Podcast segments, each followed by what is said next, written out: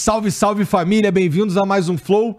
Eu sou o Igor, hoje vou conversar com o Tadeu Schmidt. Obrigado por vir aí, cara. Ô, eu que agradeço, prazer estar aqui com vocês. É uma honra ter você aqui, na É, verdade. honra minha, cara. honra minha. Assim, eu te vejo na TV há muito tempo. Aí a gente tava outro dia aqui falando assim, cara, o que a gente coloca na. O que a gente coloca na legenda desse episódio? Aí eu falei, cara, Tadeu já fez uma caralhada de coisa. Aí os caras queriam. Aí tá lá na legenda hoje. Tadeu já fez uma caralhada de coisa. Ô, eu que sou o cara que evita palavrão, já veio uma legenda com um monte de palavrões, cara. Pelo amor de Deus. É, mas, pô, é, obrigado mesmo por vir aí, cara. Tu tem. Bom, eu lembro de te assistir no, no sei lá, no Globo Esporte Sim. durante um tempo, sei lá. E é muito, Muito louco tempo. ter, ter você aqui sentado na mesa trocando a ideia comigo, cara. Pô, obrigado. que legal. Eu, obrigado. pô, eu que agradeço, cara. Bom, Bom, antes da recepção assim. Pô, legal. Legal. Antes de começar, deixa eu ver o emblema aí, Jean. Cadê os caras? Tem sempre um- um- um- os artistas que fazem uma paradinha Pô, que legal, cara. agarrado com carinha do com o robozinho do Rob BBB. E o Rob do Mal me olhando ali. Esse- Muito bonitinho. É, tinha, tinha que ter uns cavalinhos aí também, né? Tinha que ter uns caras pedindo música. Isso é tudo coisa tua que tu inventou. Foi. Foi tudo que eu inventei. Porra, cara. É muito legal. E Então. o negócio de pedir música, acho que é a ideia mais legal que eu tive na vida. É uma boa ideia mesmo. É muito que virou boa. pra tudo isso daí, cara. passou do, do- da televisão e do esporte. E na verdade era só uma coisa que eu queria pra. é, isso surgiu quando eu tava fazendo os pilotos pra fazer o Fantástico. Então a Aham. gente tinha que fazer uma coisa diferente e tal. E eu falei assim: bom, quando alguém fizer três gols, em vez de ficar falando, ó, o Igor fez um gol, Igor fez dois gols, Igor fez o terceiro gol, vou, falar, vou pedir pro cara pedir uma música e a gente toca a música dele enquanto a gente mostra os gols. E aí, na primeira, aí que estreamos com o Fantástico, eu fiquei esperando. Tava, eu anotei no caderninho a ideia Ah. e fiquei esperando alguém fazer três gols. Quando o primeiro cara fez três gols, que eu nem lembro mais quem foi, a gente mandou o repórter explicar pra ele. E aí, pô, no Fantástico agora, o Tadeu pediu pra você pedir uma música lá. Escolhe uma música que a gente vai mostrar os, os seus gols com a sua música. Aí o cara pediu e tal. O segundo a gente teve que explicar também. Daqui a pouco o cara já tava fazendo três gols e comemorando com o microfone, assim, cantando e tal. E aí virou uma homenagem pro artilheiro que eu achei demais e passou do futebol, né? Então o cara tropeça três vezes. Ah, vai pedir música no Fantástico. Tudo que é três, Qualquer coisa tem que pedir música. Exatamente. É. Os caras vêm aqui, ah, não, ó, tô vindo aqui pela terceira vez, já posso Vou pedir, pedir música música. no Fantástico, exatamente. Caralho, tá bom, cara, pede música então.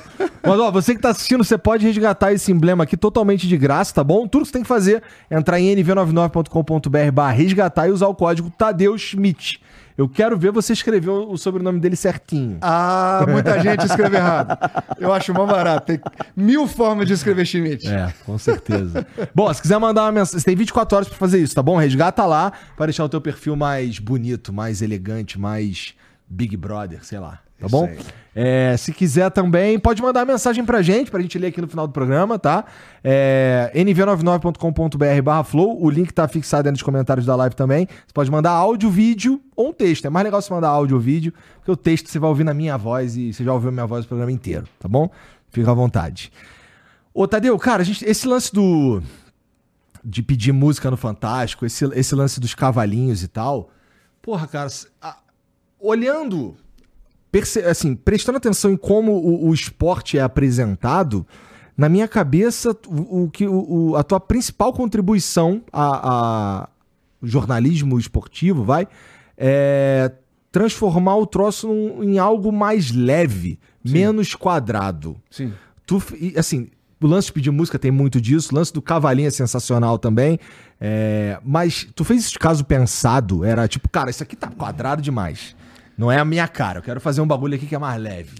Exatamente isso. Eu queria fazer diferente e de uma forma mais gostosa de ver. Então eu já fazia isso nas minhas reportagens, e daí todo repórter tinha a sua forma de fazer a reportagem ser mais divertida, ser mais agradável, ser mais interessante de ver. Mas no, no- no- assim, no, no registro dos gols, isso não tinha muito. Então, o- o- por exemplo, o Esporte Espetacular, o Globo Esporte, era sempre aquele mesmo texto, que não tem nada de errado. Mas é simplesmente assim, ó, fulano cruzou, Beltrano cabeceou, gol do time tal. Depois, não sei, que é simplesmente a descrição da coisa, que é como se faz desde sempre na televisão, em todo lugar do mundo, e de novo, não tem nada errado. Mas eu lembro que uma vez eu estava na, na reunião do, do Esporte Espetacular, isso, sei lá, 2002, Pá, assim. pá, pá, pá, pá, Música maravilhosa. Eu substituí o Tino, quando o Tino, quando o Tino Marcos eh, viajava, ele que apresentava o programa, e eu substituí o Tino. Aí eu tava na reunião de pauta e falei assim: esse VT de gols, exatamente o que falou, esse, esse VT de gols tá muito chato. A gente precisa fazer uma coisa melhor aqui, porque pô, é só aquela tela verde, é, né? A tela com campo verde, campo verde, campo verde, campo verde, campo verde, campo verde coisa meio monótona. Tá muito chato esse VT de gols. Aí o editor na época, que era o Ricardo Pereira, falou assim: tá bom, Tadeu, então faça você uma coisa nova. Eu falei, pô, tô ferrado. Cara. Caraca, por que, que eu fui falar isso? Aí, o que eu fiz, basicamente, foi o seguinte: eu peguei os gols, em vez de fazer o feijão com arroz e entregar aquilo que é simples e correto, falei, pô, vou caprichar o máximo que eu puder aqui. Então, tá bom, fulano, Beltrano, fulano cruzou e Beltrano cabeceou.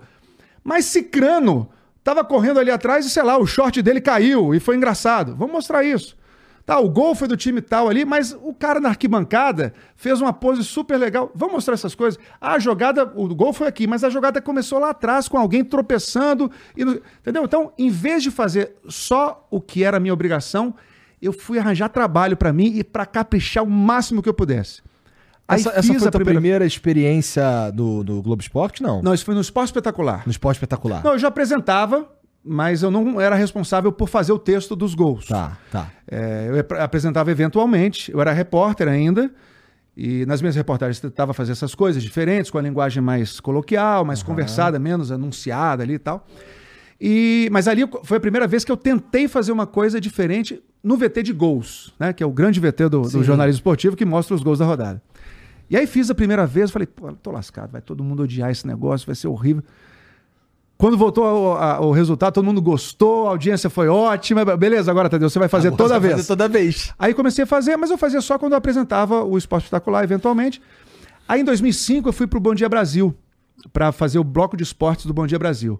Lá eu comecei a fazer aquilo que eu fazia esporadicamente, eu passei a fazer todo dia. E aí qualquer notícia do esporte, sobretudo os gols, tinha sempre uma bossa, uma, uma coisa mais curiosa, mais divertida, mais que a gente tentava fazer mais interessante.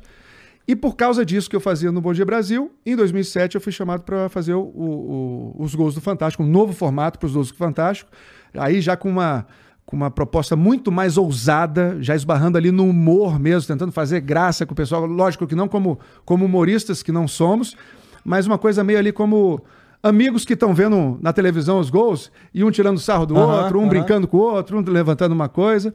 E o que eu acho mais legal é que a gente criou um ambiente nos gols do Fantástico em que tudo é possível. Então, qual é o formato ali? É o que você quiser fazer para tornar aquele VT mais divertido, mais legal, mais gostoso de ver. Sensacional. E assim, porra, tu tava me contando lá embaixo que quando tu chegou pra trabalhar com, com esporte lá na Globo lá, tinha um time muito sinistro, né, cara? Nossa senhora, cara. Era um Nossa. time muito sinistro. Você foi enumerando ali, eu fui falando, caralho, é complicado pra chegar um cara novo aqui. Pois é, eu vim de Brasília, me chamaram para ir de Brasília pro Rio. Aí quando eu chego no Rio, tá lá na redação Tino Marcos, João Pedro Paes Leme, Renato Ribeiro, que hoje é o diretor do esporte na Globo, Regis Rezin, que é aquele louco, aquele gênio louco. Só tinha fera ali. Eu falei, caraca, o que, que eu vou fazer aqui, né? Eu te- Eu tenho que. Eu chegando, tinha pouquíssimo tempo de, de, de, de casa. Acho de que a trabalho. melhor coisa que você fez foi mostrar esse teu lado aí Foi, mesmo. mas, não, mas não é só isso, né? Isso é uma coisa que eu sempre tive, eh, essa sobretudo na narração, eu sempre tive uma vontade de fazer diferente. Eh, Eu não queria aquela narração muito marcada, muito, muito característica do jornalista de televisão ou de Tá. rádio e tal. Eu queria que fosse uma coisa mais conversada. Isso eu sempre investi muito, em que fosse a minha narração fosse conversada, fosse claríssima, mas fosse assim conversada, mais leve. E que o texto fosse mais, mais suave, mais gostoso de ouvir, mais, mais, mais leve mesmo. Mas além disso, eu falei, caramba, eu tô, tô com esses feras aqui, esses monstros aqui, vou ter que ralar pra caramba. Então eu lembro que eu virei noites assim, que eu perdi a conta de quantas noites eu virei. Perdi a conta de quantas noites eu virei para poder fazer uma. Eu podia fazer, a... de novo, eu podia fazer a reportagem e entregar. Ou eu podia passar a noite inteira caprichando naquilo para fazer uma coisa melhor. Então é isso. Ainda bem que você caprichou mesmo, porque é, é, eu acho que, vamos lá, tem o, o jeito que você trouxe de, de do, pro jornalismo esportivo, que é esse daí, mas, entendeu? Todo mundo entende, a galera quer ver aquilo ali porque tem uma pegada assim mais você tá, eu, fico, eu ficava esperando lá, por exemplo, o lance do Fantástico, porque eu sabia que ia dar risada.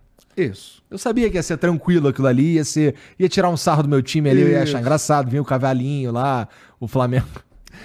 Nessa época, o Flamengo sempre brigando o contrário, né, Pra não cair. Então, é, eu, mas eu, mas é, tinha essa paradinha. Claro, e, pô, é bom exatamente pra quem não curte muito futebol. É. Verdade, não tinha pensado nisso. Pra quem curte o futebol, estão todas as informações ali. Tá toda a informação de quem fez o gol, o placar, tá a imagem, tá tudo.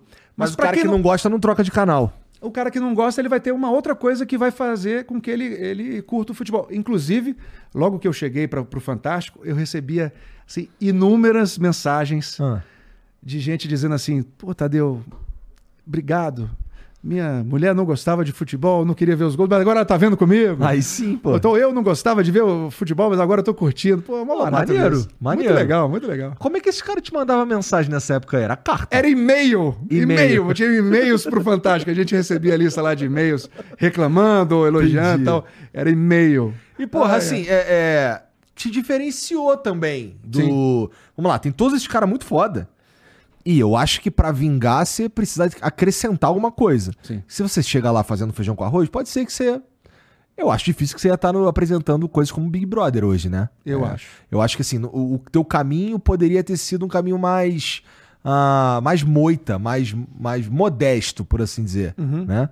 E, porra, trazer o- o- esse aspecto diferente pra parada é, é- que é teu. Sim. sim. Quando a gente, a gente já sabe quando é que o, o Tadeu que tá fazendo, né? É diferente, é uma É. parada ali diferente, né, cara? E, porra, nesse sentido, é por isso que eu disse, pô, ah, você já fez coisa pra cacete na vida, né? Mas, pô, tu chega. Tu chegou na Globo de onde, que eu não sei? Eu fui, a Globo foi meu primeiro emprego. É? É, ó, Eu só tenho é, emprego da Globo. Como é que fala? A minha carteira de trabalho eu só tenho. Na verdade, quando eu estava na faculdade, eu fiz um estágio na TV Nacional. Tá. E foi ótimo porque não tem uma audiência tão grande quanto a da Globo, então pude fazer todas as besteiras possíveis. Aham. Porque você, quem assiste televisão, vê e fala assim: ah, esses caras falando bobagem, eu faria muito melhor. E eu falava a mesma coisa. Vi o pessoal fazendo DFTV, o Globo Esporte, falando, ah, eu faria muito melhor se fizesse. Aí fiz teste para arranjar um estágio na TV Nacional. Muito bem. Fui lá trabalhar o primeiro dia. Quando terminou o dia, eu fui lá na chefe e falei assim: por favor, me ajuda, porque eu não sei o que fazer, eu não sei para onde apontar o nariz. Ela falou: calma, vou te botar junto com um repórter aqui para você acompanhar. Aí eu fui acompanhando o repórter, mas aquilo era um mistério tão grande para mim. Como é que a pessoa coloca todas aquelas informações dentro de uma reportagem e entrega? Eu lembro que eu sofria e errei assim coisas, fiz cada absurdo assim, erros crassos que ainda bem que não tinha internet nessa época. tá tudo perdido. Mas aparecer tua carinha? Aparecia? Aparecia, ainda bem que não tem ninguém vendo esses arquivos aí. Mas é, devo ter E pronto, daqui a cinco minutos tá na internet. não tem não, é muito antigo. É do século passado. É de 97, isso não, é muito antigo. Mas é, mas é isso, aí foi, aprendi bastante e com os erros a gente aprende bastante, né? E aí, quando terminou a faculdade, Tu fez faculdade em qual estado? em Brasília. Eu, eu Fez lá em Brasília. Eu cresci em Brasília, né? Eu nasci em Natal e com um ano de idade eu fui para Brasília. Tá. Aí em Brasília eu passei a vida inteira, fiz faculdade em Brasília. E aí quando eu me formei, eu fazia esse estágio, mas não podia continuar como estagiário porque eu tinha me formado, né? Aham. Aí é um, um dos momentos mais críticos na vida do ser humano quando ele se transforma de estudante em desempregado. Aí eram, porra, cara, foram meses assim difíceis. E aí, aí mas deixei uma fita minha lá da, da TV Nacional, lá na Globo, e alguém teve o, o desatino de, de me chamar. E aí fui pra Globo, e é engraçado como é são as coisas da vida, né? Da, da, da- da sorte, assim, do acaso. Eu fui pra cobrir férias. Aí cobri um mês de férias. Beleza. Aí outro repórter saiu de férias, cobri outro mês de férias. Aí cobri o terceiro mês.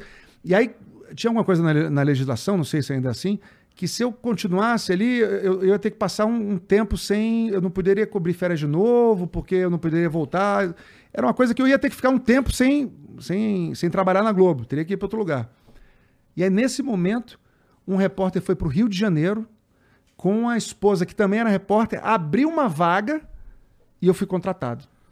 Talvez, se se esse repórter não, se não tivesse rolado essa transferência, eu jamais tivesse sido contratado, talvez tivesse arranjado emprego num, num- num jornal impresso ou numa rádio. E E nunca tua vida ia ser outra. totalmente completamente diferente. Então, assim, fora a Globo, eu só trabalhei, na, na- como eu disse, na TV Nacional. Fiz um estágio de um mês na Rádio Nacional, mas era, foi uma coisa muito breve, assim. E depois fiz o, o restante de um ano na, na TV Nacional. Mas depois disso, em 97, eu entrei na Globo e nunca mais saí. Porra, então tem uma história bem longa aí de Globo. E um caminho também bastante interessante, porque é, tu vai, tu começa. tu- esporte. Esporte, esporte, esporte. Na verdade, eu comecei fazendo cidade, né? É? buraco na rua, assassinato, todas as a primeira reportagem minha na Globo é triste assim demais. Eu, eu fui fazer uma o caso de, um, de uma criança que estava em casa, a mãe morreu, nem me lembro por quê, e ele ficou em casa sozinho com a mãe. E aí a gente foi acompanhar, não, não lembro quem foi que foi lá para tirar a criança. Eu lembro que Lá no DF. lá no DF era uma cidade satélite, não lembro qual cidade satélite. Tá.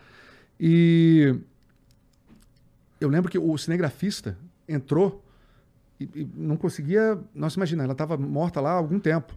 Então, assim, um cheiro muito Nossa, forte. cara, que coisa horrorosa. Mas era uma situação. Foi tão deprimente que quando chegou o marido dessa mulher, eu peguei o dinheiro que eu tinha na carteira e dei para ele. Primeiro dia de trabalho, imagina. Depois disso eu pensei, caramba, se toda pessoa em dificuldade que eu encontrar, eu der o dinheiro, eu- vou ficar sem dinheiro. Eu preciso de dinheiro para mim também. É, nu- nunca mais fiz isso, mas eu lembro que o primeiro dia eu tirei o dinheiro que eu tinha na carteira e dei porque eu fiquei muito abalado com aquilo.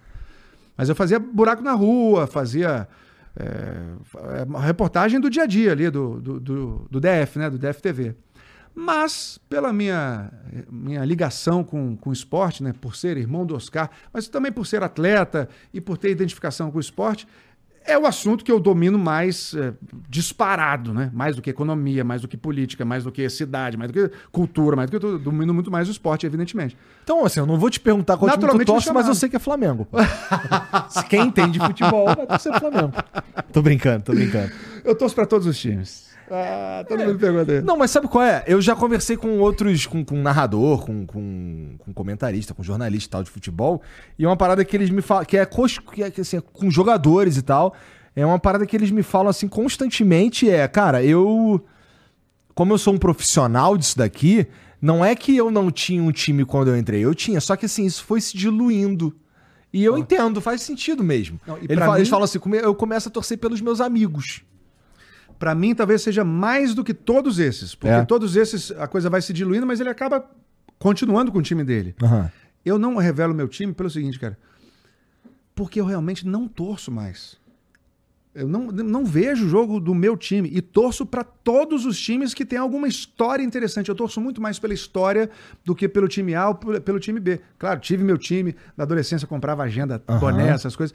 Mas de repente, acho que por tanto de tanto trabalhar com esporte, deu um clique e assim eu parei de, de, de sofrer quando meu time perdia e de ficar feliz quando meu time ganhava. Ah, Parou, acabou. E para eu explicar para as pessoas que isso aconteceu comigo, ninguém entende, porque todo mundo é muito apaixonado por clube de futebol. É. Eu não sou.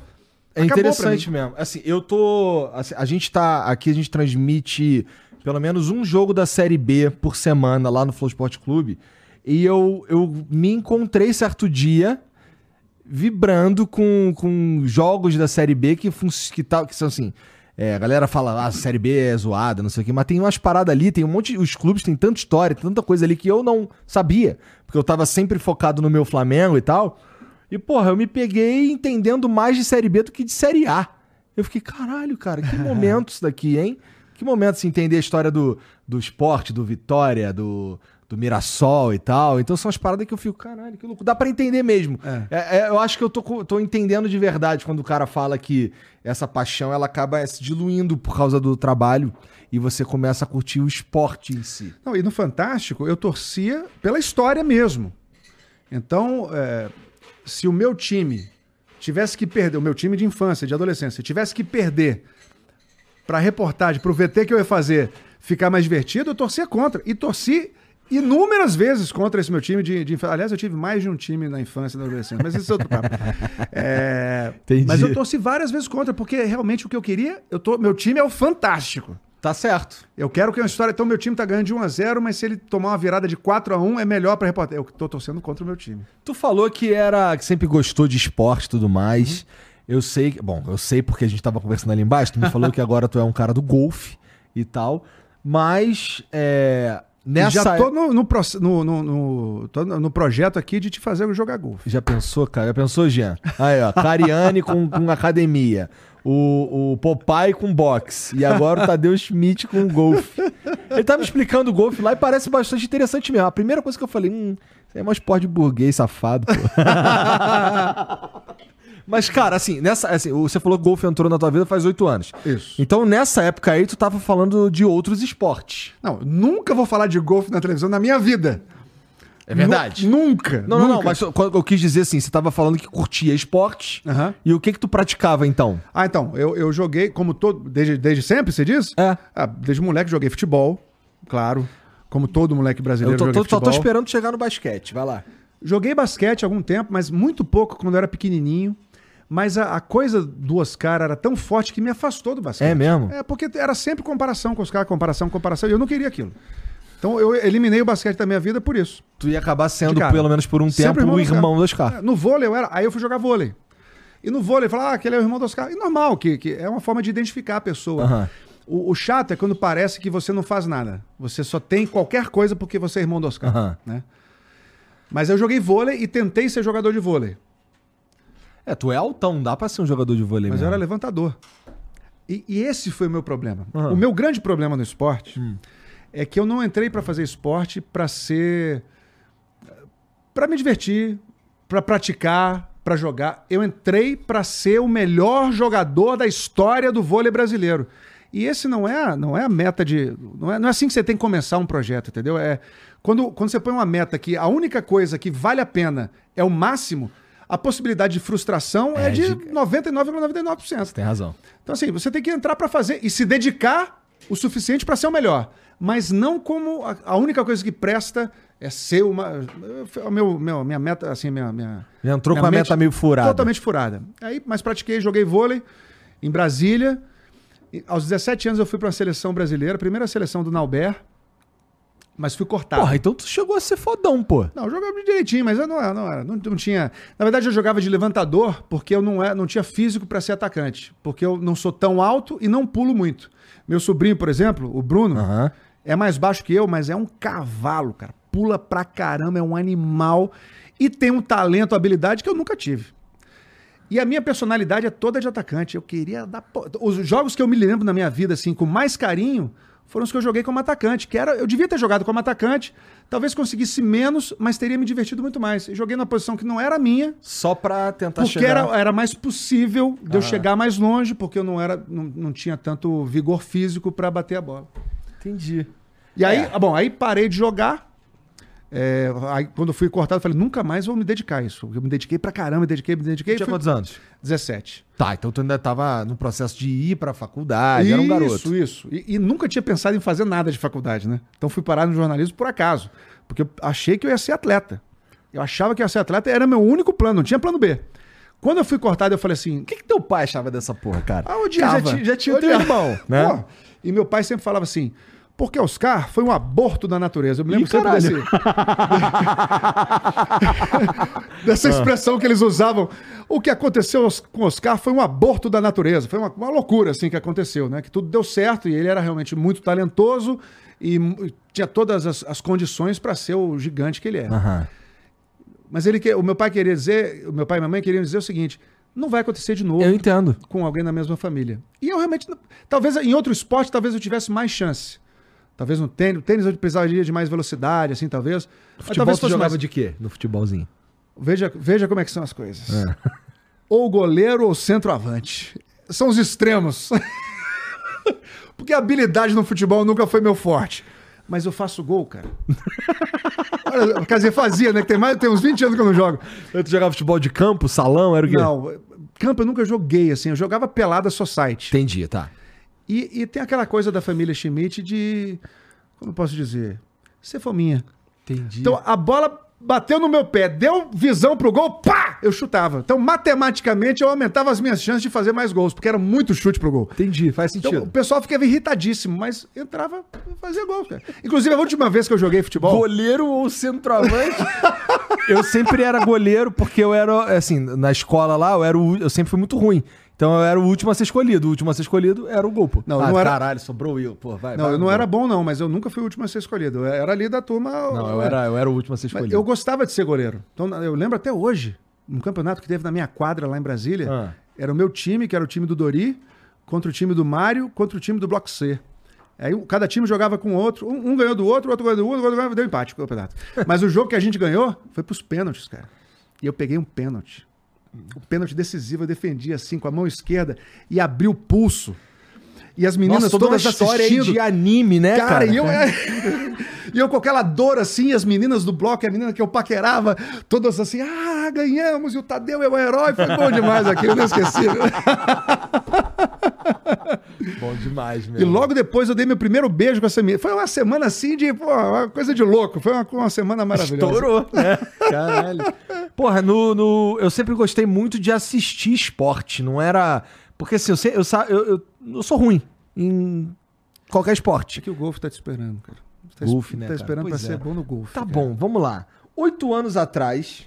Não, então, deixa eu explicar. Aí parei de jogar vôlei. Ah, Aí nunca. Aí joguei vôlei aí num tempo, joguei é, Campeonato Brasileiro, joguei univer- é, Jogos Universitários Brasileiros, joguei duas universidades, né? Que são as Olimpíadas Universitárias.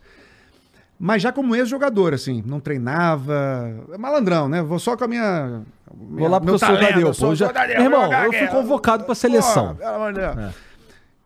Mas aí depois que eu acabei o último campeonato, eu falei, não quero mais jogar vôlei. Porque no vôlei, hoje, faz mais de 20 anos que eu não pego na bola de vôlei. Porque você vai jogar vôlei, que é o esporte que eu jogava, eu quero fazer as coisas, é um, é um saco. Porque eu quero pular, não pulo, quero correr, no, é sempre frustrante. Aí aos 30 anos eu comecei a jogar tênis. E no tênis, cara, como eu, eu nunca tinha treinado tênis, eu tava sempre na melhor fase da minha vida.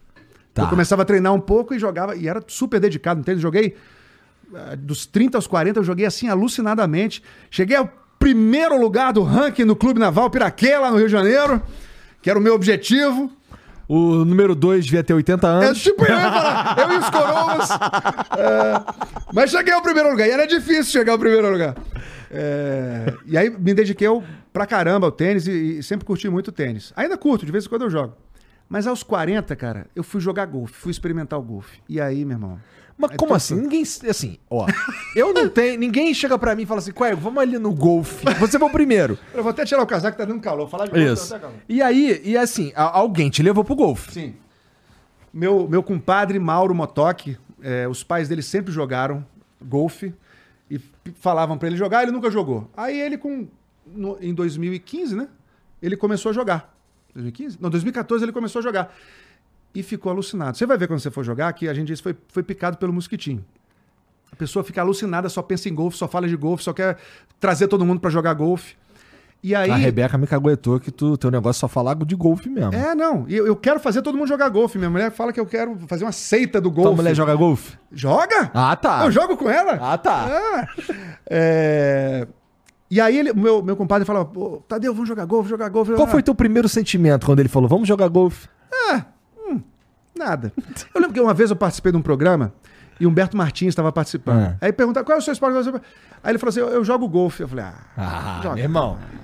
Quem joga golfe quer só, fa- só aparecendo roupinha bonitinha, Isso, aquela mano. coisa chique. bonezinho, golfe, andar no ah, carrinho, pô. É, exatamente. Que desse também, né? O golfe é o único esporte que você pode praticar bebendo e fumando um charuto, né, cara? Olha Verdade. que de cinto. Bom É, demais. Bom demais.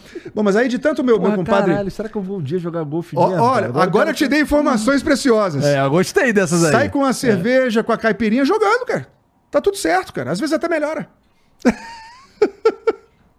Tá. Mas aí meu compadre falando, falando, falando. E aí a gente fez uma viagem pela Califórnia, eu, minha mulher e minhas filhas, e a gente passou por Pebble Beach, que é um dos campos mais importantes, mais tradicionais do mundo. Eu tirei foto no, no buraco 18, nem sabia o que que era. Hoje em dia eu vejo a foto e falo, ah, a árvorezinha tava lá no fundo, é uma árvore super famosa e tal. Compramos souvenir pro meu compadre. Aí voltei e falei, pô, é tão bonito o campo de golfe. Encontrei com o meu, meu, meu amigão lá do Rio de Janeiro, o Lula Cristófaro. Aí falei, Lula, vamos, vamos jogar golfe, cara? Porque a gente, eu viajava muito assim para Orlando e para outros lugares, ficava naqueles hotéis bacanas assim com campo de golfe e não aproveitava. Falei, Lula, vamos, vamos jogar, porque aí quando a gente viajar, a gente fica no hotel e joga golfe e aproveita para jogar golfe lá no campo. Ele falou, vamos, eu conheço um professor. Aí procurou o professor e fui lá para fazer a primeira aula. Quando eu fiz a primeira aula, cara, eu não conseguia bater na bola para ela andar 10 metros. E todo mundo lá, lá, em casa, minha família, todo mundo tem aptidão para esporte, todo mundo tem facilidade para esporte. Eu, tênis, a primeira vez que eu peguei uma raquete de tênis com, sei lá, 18, 19 eu peguei e saí jogando. Mal, mas saí jogando. Basquete, você joga tudo. O golfe, eu não conseguia me divertir. E aquilo me deixou angustiado. Aí eu olhava pro lado, tinha um senhor um, mais velhinho assim, pei, a bola indo lá na, na, lua, cara. Eu falei, como assim, cara? E eu fazendo força, eu tô malho pra caramba e, e não consigo fazer a bolinha andar. Então aquilo me deixou instinga, instigado. Eu falei, Abílio, meu professor Abílio, Abílio, eu quero fazer aula três vezes por semana, quero, eu preciso aprender esse negócio. E aí comecei a treinar, treinar, treinar, treinar, treinar, porque eu queria. E aí quando você, é um prazer que é difícil de explicar, mas o prazer de você bater na bolinha no sweet spot do taco e ver aquela bola voando assim do jeito que você queria é bom demais, cara. É bom demais. Tá, mas peraí, vamos lá. Hoje você anda para cima e para baixo com os teus equipamentos de golfe. Para cima e para baixo. É, aqui me tô com ele aqui. Você me mostrou uma foto Exatamente. que tinha uma menininha dentro da mala. minha sobrinha, minha, meu case de golfe, onde eu carrego meus tacos, está lá no hotel. Minha mulher levou minha sobrinha lá, na, lá no hotel, aí tirou a foto. Cabe uma pessoa dentro pois do Pois é, então vamos Dá lá. Dá um trabalho danado. Eu imagino que dê mesmo, mas assim, de equipamento pro cara, vamos lá, decidi que agora eu vou jogar golfe. Sim. O que eu tenho que ter? Para começar para aprender, é melhor não ter nada. É. Vai fazer primeiro uma aula que o professor vai ter o taco da escolinha e vai te ensinar. Aí você vai ver se você gosta mesmo, que é evidente que vai gostar, porque é impossível não gostar. e aí depois você vai comprar. Aí compra um taco usado, que é mais barato. Né? Aqui no Brasil tem pouca, pouca opção, claro. Mas compra um taco usado, tem sempre alguém que está vendendo os tacos, compra uma coisa mais barata para você começar a jogar. Aí depois que você já estiver jogando, aí você faz assim, eu que eu fui para os Estados Unidos. Comprou um montão. Pra, pô, você vai, faz a loja, vai para a loja e faz um club fitting. Que é o negócio é o seguinte, eu fico batendo com os tacos lá e o cara no computador vendo a trajetória do taco, o impacto na bola, a velocidade, o ângulo de, de, de, de voo da bola, vai ver tudo. Aí o cara fala assim, ó, o teu taco, taco perfeito para você é esse aqui, ó. Custa um rim. Leva aí, deixa o teu rim e leva os tacos. E eu fiz isso, porque realmente o taco é mais legal para bater. E, e ainda, ainda, tem aquela coisa, né? É um, é um, é um provérbio antigo que diz é. o seguinte: quem não tem talento, compra equipamento. e é um dos grandes baratos também do golfe, que é chegar a comprar o taco novo, a bolsa nova, o bonezinho, o cinto, a camisa, não sei o quê. Aí eu viajo com a minha mulher, a gente compra. Temos que achar uma camisa com a estampa igual para nós dois, a gente compra. Que bonitinho, cara. É bonitinho, bonitinho. Cara, interessante isso aí. É, é, o, o, lance do, do golfe, assim, como eu vejo o golfe. Vem um cara, enfia um pino no chão. Isso bota uma bola em cima, a bola é até bonitinha e tal. Linda. E aí é um espação. Isso. É um espação. Lindo. Pois é. Quantos buracos tem nesse espação? 18. Tem 18 buracos 18 nesse buracos. espação. E a, a, regra básica é simples. Ó, eu vou te fazer as perguntas mais idiota possível, porque eu nunca conversei com ninguém que joga golfe. Não, não, tem pergunta idiota. Tá bom. Não tem, então você não tem obrigação nenhuma de saber disso. Tá. São 18 buracos. Você tem um lugar onde, onde você parte, onde você vai dar a sua primeira atacada. Todo mundo parte do mesmo do lugar? Do mesmo lugar. É delimitado. Aí, essa é uma pergunta já para a aula 2. Tá. Que, de acordo com o seu, com o seu nível, você pode bater de, de O handicap, que você e, deu uma... handicap, você vai bater mais distante de quem é, tem um handicap mais alto, uhum. tal, mas tem uma área delimitada para você bater. Tá. Aí você vai dar uma tacada e vai dar outra tacada e vai dar quantas tacadas é, que sejam necessárias para você botar a bola dentro do buraco. Qualquer que seja o buraco. Não, você vai pro, você tá no buraco 1. Um. Ah. Aí você tá no que a, o ponto de partida chama ti. Aí você tá no ti do 1. Um. Espetou a bolinha lá, bateu. Pum, a bola caiu aqui. O buraco é aqui, tá? Uhum. Aí você você bateu a primeira bola, ela veio para cá. Aí bateu a segunda, ela veio para cá. A segunda, aí depois você vai bater com, com pater, que é aquele só para rolar a bola. Rolou, embocou a bola aqui.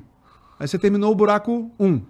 Você levanta a bolinha, anota o seu placar, e vai pro buraco 2. Aí o tiro 2 é aqui.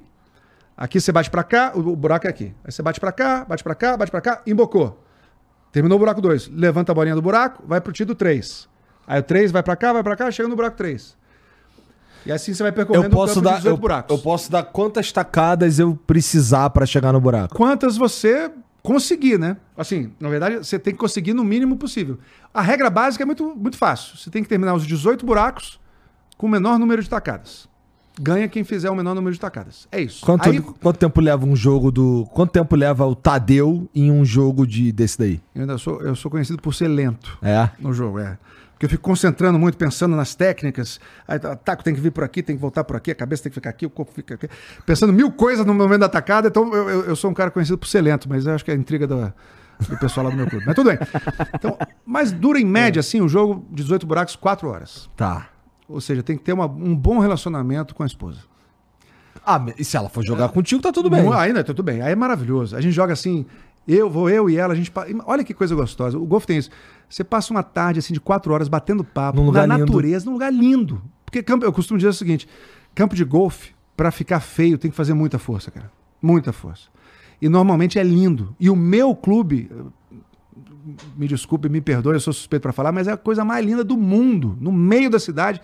E pra mim é o lugar mais bonito do Rio de Janeiro, que é uma cidade lindíssima. Então é um, é um prazer chegar lá e ver aquela montanha com a mata e depois você sobe e vê o mar e bicho pra cá, bicho pra lá. É a coisa mais linda do mundo.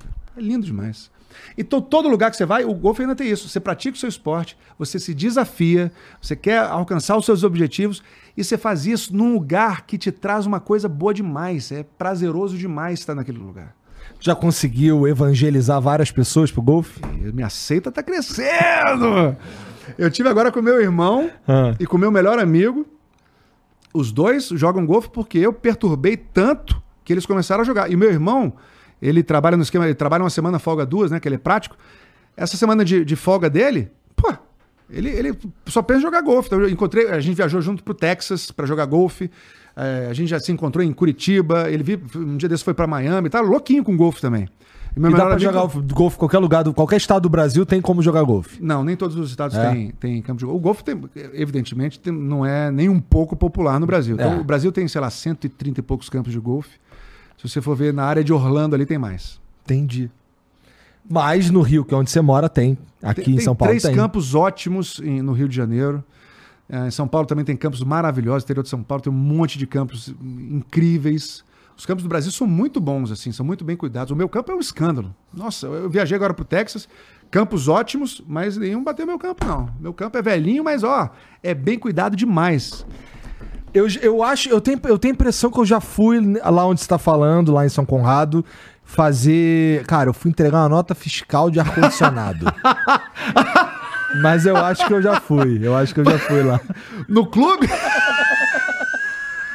Eu trabalhava numa empresa que, que fazia manutenção em ar-condicionado. Então, é, tinha um momento do mês que eu ficava indo em vários lugares no Rio de Janeiro entregar nota fiscal de Ah. serviço de ar-condicionado. Eu acho que eu já fui Foi lá. lá? Eu acho. que você não foi, não, senão você estaria apaixonado até hoje. Eu lembro que, eu, que era um lugar muito bonito. Muito bonito, é muito bonito. Muito E- bonito. E a sede, assim, é uma casa colonial, assim, antiga, linda, linda. E o clube é tão bem cuidado. Ah, Eu tô aqui me derretendo, né? Mas é, é o meu lugar preferido do Rio de Janeiro. Aí tua mulher foi arrebanhada por você. Sim. Logo depois eu botei minha Ela mulher. gosta de esporte? Minha mulher nunca praticou esporte nenhum. Só natação, aquela coisa de jovem, de praticar esporte. Nunca foi atleta, nunca foi nada. Mas aí tem influência, né? Um um influencia o outro, ainda bem que um influenciou o outro para coisas boas. Verdade. Ela, hoje ela malha muito e, e joga golfe, mas ela assim, enquanto eu vou para lá, todo o tempo livre que eu tenho, faço aula, treino, jogo, todo o tempo, meu- minha cabeça está sempre pensando para aproveitar os momentos livres para jogar golfe. Ela faz uma aula, aí na semana seguinte, ah, mas agora é, apareceu uma manchinha na minha aula. Qualquer desculpa, ela, ah, não vou poder ir hoje, aí não vai na aula. Aí vamos jogar, moção, ah, não, hoje eu tô na... Então ela não é tão... Entendi. é, não- não é tão apaixonada como eu, mas quando ela vai, ela adora. E jogar com ela é o máximo, porque ela é muito animada e assim. Quando a bola passa pertinho do buraco, assim, roda no buraco, não entra, ela fala: Não, considerei, considerei, essa pra mim valeu. E ela é muito. Ela é diferente de mim, assim, eu jogo e eu me exijo É. muito, né? Sempre me exigi muito em tudo. Aliás, é um defeito que eu tenho. É, Será que é um defeito, cara? Não foi isso que te trouxe até aqui? então, meu analista fala isso. Eu acho que foi isso que te trouxe até aqui, pô. Mas tá- é um- o- a história que você me contou, quando você chega no, no- na Globo lá, é, e tem todo aquele time sinistro lá. E, porra, e tu me contando, pô, virava a noite pra fazer o melhor, não sei o quê. Irmão, é, é- foi isso que te trouxe até aqui. É. Então, analista, eu acho. Assim, eu não sou psicólogo nem nada, mas eu acho que ele tá certo. Tá certo. Não, ele é um gênio também. Mas é o seguinte, é porque é isso que faz você. Isso te, tem um lado bom, que faz você conquistar coisas, mas tem um lado ruim que te faz é, sofrer. Mas Demais. Tu se, acha, Mas- tu se acha um cara foda? Tu se acha, tá bom, não vou usar foda porque tu não fala palavrão. tu se acha um cara muito bom no que tu faz? Ó, porque eu vou te falar da minha experiência, tá? É, a maior parte do tempo eu me acho um bosta. Essa é a maior parte do tempo. E eu tenho inveja dos caras que se acham incríveis, porque eu acho que se achar incrível pode te levar um pouco mais longe. Enquanto que o cara que não se acha tão bom assim, ele pode ter medo. Sabe? Você, fez psicologia? Não. Ou você é amigo do meu, do meu analista? Não, no meu caso, é só, é só assim, é, a maioria, por exemplo, a galera inclusive fala assim, é, ah, não, pô, a história do- da vida do... E tem uns caras que falam que eu era rico, que o caralho é disso aqui. Mas não, cara, eu era um duro. E assim, 90% das coisas que eu falo aqui, das minhas... Quase 100% das, minhas, das, das coisas que eu falo aqui que tem a ver com percepção de mundo, é, além de sou eu mesmo. Então eu pego a minha experiência, a experiência da minha vida pra falar sobre um assunto que, e o que eu penso sobre aquele assunto ali. Então, nesse caso, eu tô falando, tô dando pra você uma análise da minha vida. Quando eu dava aula de inglês, eu me achava ruim, pô. Eu ficava, putz, cara, eu preciso estudar muito. Eu preciso. Ó, quando, eu- quando eu comecei na cultura inglesa, eu cheguei lá, eu, eu aprendi inglês meio que sozinho. Então eu não tinha um. Eu não tinha um diploma de um curso dizendo que eu aprendi inglês. E eu lembro quando eu Aprendeu cheguei. como? Você aprendeu como? Eu aprendi, cara. 90% foi cabeçada, foi querendo saber. Eu gosto dessa, do, do- de inglês. E eu gosto. E assim, putz, é aquilo que eu tava te falando lá embaixo. Eu- eu- onde falta talento, eu boto trabalho duro, Aham. entendeu? Aí eu, eu, eu tinha, uma, tinha uma moça, uma vizinha minha que me ajudou bastante, a tia Neide. Acho que o, o- a principal co- contribuição dela foi me fazer gostar de verdade daquilo ali. É, e a minha, a minha motivação primeira era, eu queria entender o que estava acontecendo no joguinho de videogame. Essa era a minha primeira motivação. E aí, a partir disso, cara, eu lembro de eu, de eu ir lá na- no Largo da Carioca, eu estava no Cefet, peguei o metrô, saltei lá no Largo da Carioca, tava tendo um sebo a céu aberto, e eu comprei um, um dicionário de inglês por um real e um livro e- e- que tinha quatro peças do Shakespeare por um real também. 2000, 2001, 2002, por aí. E aí, cara, a- é, eu já sabia um tanto de inglês ah, nesse momento, mas a- eu, eu, estudava por conta muitas vezes. Quando eu cheguei na cultura inglesa, eu tava fazendo faculdade de letras. Muita gente que acha que entra na faculdade de letras para aprender inglês, mas na verdade você tem que chegar lá já sabendo. Sabendo, né? né? É, tanto que na minha turma formaram-se três, máximo, alguma coisa assim. Caramba. Aí, é, na primeira entrevista lá, falei inglês com ela tal. Mas ela, aí ela me perguntou, pô, é, onde é que tu aprendeu? Cadê teus diplomas? Não sei o que. Eu falei, pô, não, não tem nada disso aí, não. Aí ela, pô, então tu vai fazer um, um- um dos. um- pegar um, diploma, na verdade, um certificado de Cambridge, que é um certificado internacional que serve pra dizer que você fala inglês naquele nível ali, serve pro mundo inteiro. Aí eu, tá bom, ela me, ela, ela me pediu o primeiro nível. Eu fui fazer uns simulados do primeiro nível e achei aquilo muito fácil. E eu, porra, eu acho que eu consigo fazer melhor. Estudei pra caralho. Estudei muito. E fiz o último nível.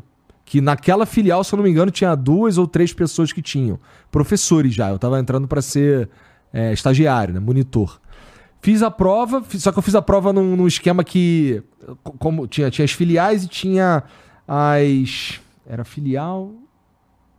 Bom, eu fiz num, num lugar que não tinha como eles verem no sistema Hum. que eu tinha que eu fiz a inscrição. Aí fiz a prova e só comuniquei depois que eu já tinha passado. Pô, quando eu passei lá ficou todo mundo surpreso. Caraca, mané, o cara passou na parada. Mas porque teve muito trabalho duro ali, sabe? Aham. Estudar pra cacete.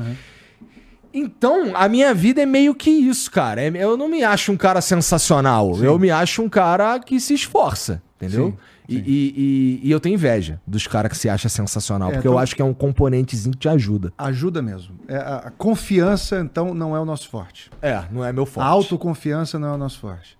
É o contrário, por exemplo, da minha mulher. A minha mulher, ela tem essa coisa de... Ela tem que ir pro... A gente brinca que ela tem que ir pro analista pra... pra, pra Baixar a bola Pra dela. baixar a autoestima. É autoestima exagerada.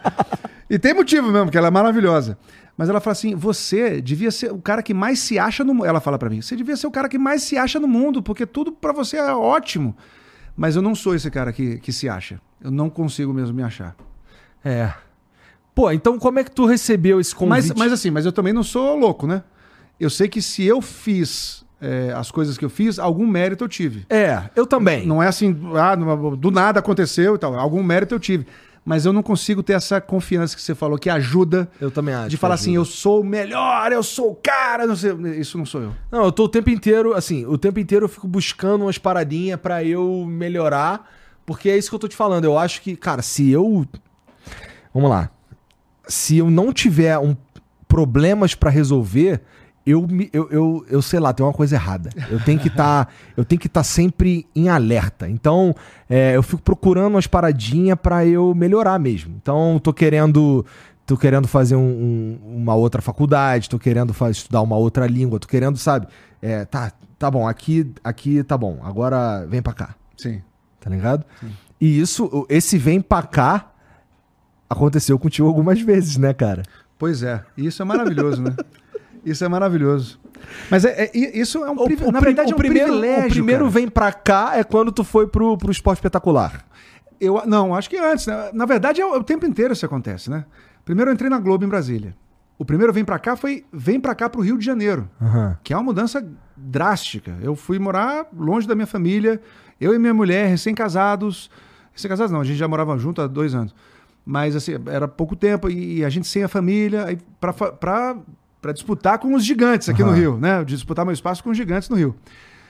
Aí depois vem para cá para o esporte espetacular, vem para cá para a Fórmula 1, vem para cá para o Bom Dia Brasil, vem para cá para o Fantástico. É, esse deve ter sido esse um puta foi, vem para cá. Esse foi demais, porque o Fantástico, cara, o Fantástico, eu já estava na Globo, mas quando eu fui pro Fantástico mudou muito a, a, a minha relação com as pessoas. Eu nunca mais fui para um lugar em que não, não ouvia alguém falando assim, Sabe aquela coisa que a pessoa está falando de você, acha que você não percebeu, mas você entra no restaurante e vê que as pessoas estão é. comentando. Então, o Fantástico é um canhão mesmo, um negócio Como louco. é que foi esse convite para tu, cara? Foi algo que foi planejado com um tempo? Foi meio do dia para noite? Foi normal, assim, pelo, pelo que eu fazia no, no, no Bom Dia Brasil, que passou a ser, virou meio que um paradigma. O, o, o diretor de esporte na época, o Luiz Fernando Lima, a quem eu devo demais, porque foi o primeiro cara que falou assim, ó, Tadeu é o cara, é, eu quero que façam igual que o Tadeu tá fazendo. Ele falava isso no, no departamento de esporte. Então ele Caralho, foi o cara que moral, hein? Não, demais, cara. O pessoal, eu lembro que o pessoal brincava que era o, eu era, como é que era o nome da, da moça que fez o, aquele filme do King Naomi, Naomi Watts? Ixi. Porque o, Peraí, o... Tadeu, tu tem 48, tá? Tem 10 anos a mais que eu. Não, mas esse King Kong, o último. O último não, já teve um milhão. Mas era, acho que é Naomi, me perdoem se eu não tiver. Mas aí. O, o, que define aquela parada ali, né? O, não, porque aí, aí, o pessoal falava assim: o Tadeu é a Naomi e o, o Luiz Fernando, pô, bravo, dando esporro Entendi. em todo mundo. E só pegava o Tadeu assim: não, o Tadeu tá comigo. Teve uma época realmente que ele, ele me elegeu assim como, como o preferido dele e falou: pô, eu quero. O Tadeu faz do jeito que eu quero que faça. Tá. Então, pelo Globo, estilo do teu trabalho. Pelo meu estilo. Então, se o Globo Esporte não, não, não sabe o que fazer, pô, pode usar o que o Tadeu tá fazendo, copia, chama o Tadeu para fazer. Então, ele me deu muita moral. Muita, muita, muita moral. Isso quando eu estava no. no do, saí do, do, da reportagem e fui para o Bom Dia Brasil.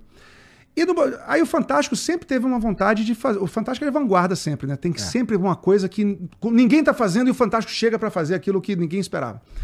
Então era uma vontade antiga do Fantástico de fazer Fantástico um é formato novo. Mesmo, é demais, cara. cara. Fantástico é demais. Cara, eu lembro de eu, eu lembro de um molecote vendo porra, lançando o clipe do Michael Jackson, viu? Black, Black, uh, Black and White, no, Black, or Black White, or White, é. no Fantástico. É.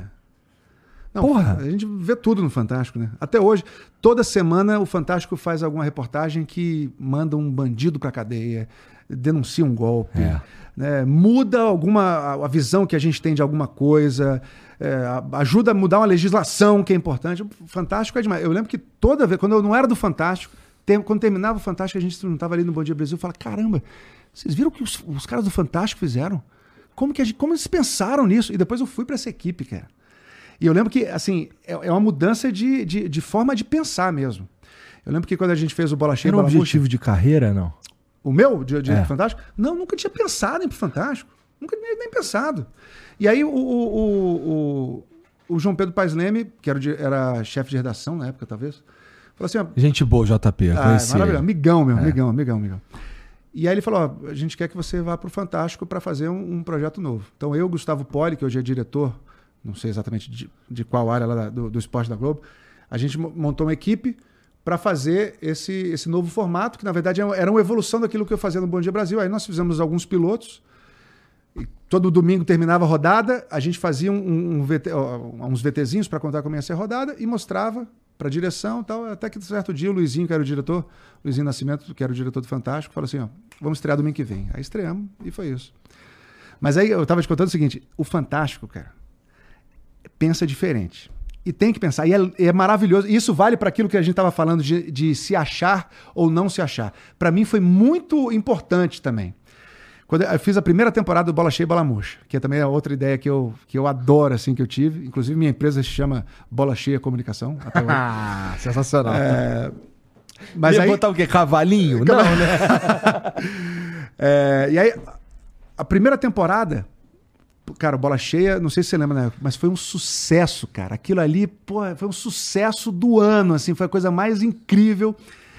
E aí, temos que, aí começamos a fazer uma competição, que todo mês a gente escolhia o melhor e tal. E vamos finalizar, no fim do ano a gente escolhe os três melhores e, e faz, vai para votação popular. Quem vai escolher os três melhores? Temos que fazer um júri. Aí nos reunimos lá na, na, na salinha da, do Luizinho, que era o diretor, com os outros, os outros chefes ali. E eu sentei lá. Quem vai ser o júri? Aí o Luizinho já pensou assim: onde está o Maradona, hein? Vamos chamar o Maradona. Eu falei, que isso? Como Caralho. assim? O cara quer chamar o Maradona, cara? Como assim, cara? Que que é isso, Maradona? E o Zidane, hein? Onde tá o Zidane? Pô, caraca, o cara quer chamar o Zidane, é só um negócio de peladeiro. Como assim vai chamar o Maradona? Mas essa é a forma de pensar, cara. O Fantástico tem que pensar grande, não por falta de noção, mas por ter noção do tamanho que tem. Entendeu? Verdade, cara. Então é isso que eu, eu tento aprender isso com. A gente tem que aprender isso. Tem que ter a exata noção. A gente- às vezes a gente. Pode ser que a gente tenha, esteja se colocando um pouco abaixo do que a gente poderia se colocar. Então, o fantástico é isso. No final das contas, a gente. Quem foi o júri? Pelé. Foi só o Pelé sozinho que escolheu os finalistas. Tá muito bem escolhido. Porra, né? Pelé. Inclusive, depois me mandou uma mensagem, o Pelé. Ah. Ligou pro meu celular. Imagina, o Pelé ligou pro meu celular, cara. O Pelé ligou pro meu celular.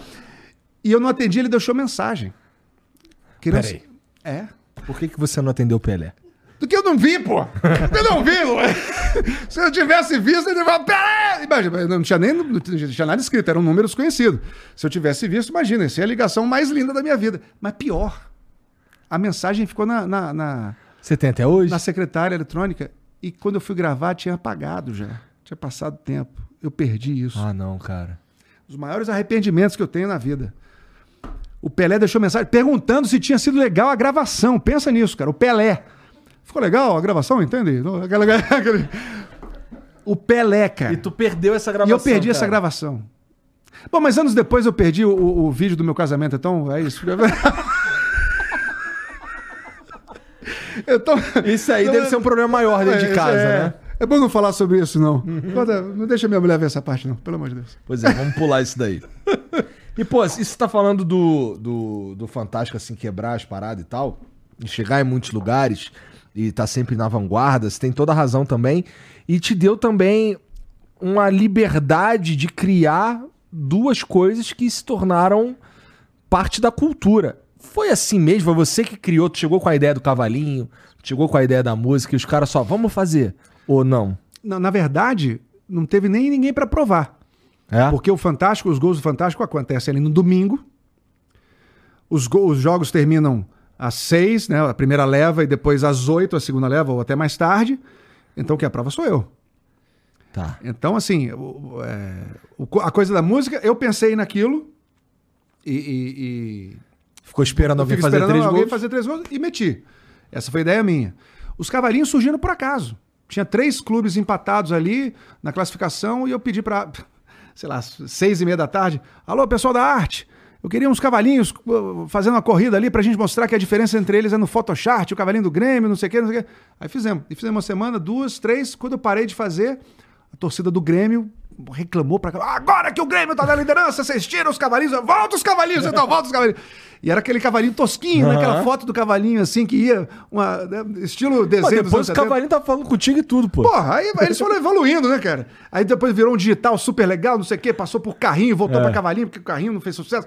Aí o cavalinho era diferente, sempre um ano diferente, até que em 2014, quando a gente foi pra esse cenário atual do Fantástico, a gente passou a fazer o. o o, o cavalinho ganhou voz, né? Aí, aí já não foi uma ideia minha. Não. E eu faço questão de falar sempre que é uma ideia de alguém, porque é legal isso. A gente tem um ambiente ali no, no Fantástico em que todo mundo pode dar ideias e pode contribuir para aquilo. E acho que isso tem que ser valorizado. Então eu tive várias ideias, tenho um morro de orgulho da- das ideias que eu tive. Mas, por exemplo, é, aquele negócio de o goleiro pegar e falar, defendeu como um gato, um gau", que é um barato também, né? Acaba com a, a paz dos cachorros Brasil afora. Quem teve a ideia disso foi o Flávio Or, meu amigão. Um dia falou assim: Tadeu, vamos Como fazer um isso. gato!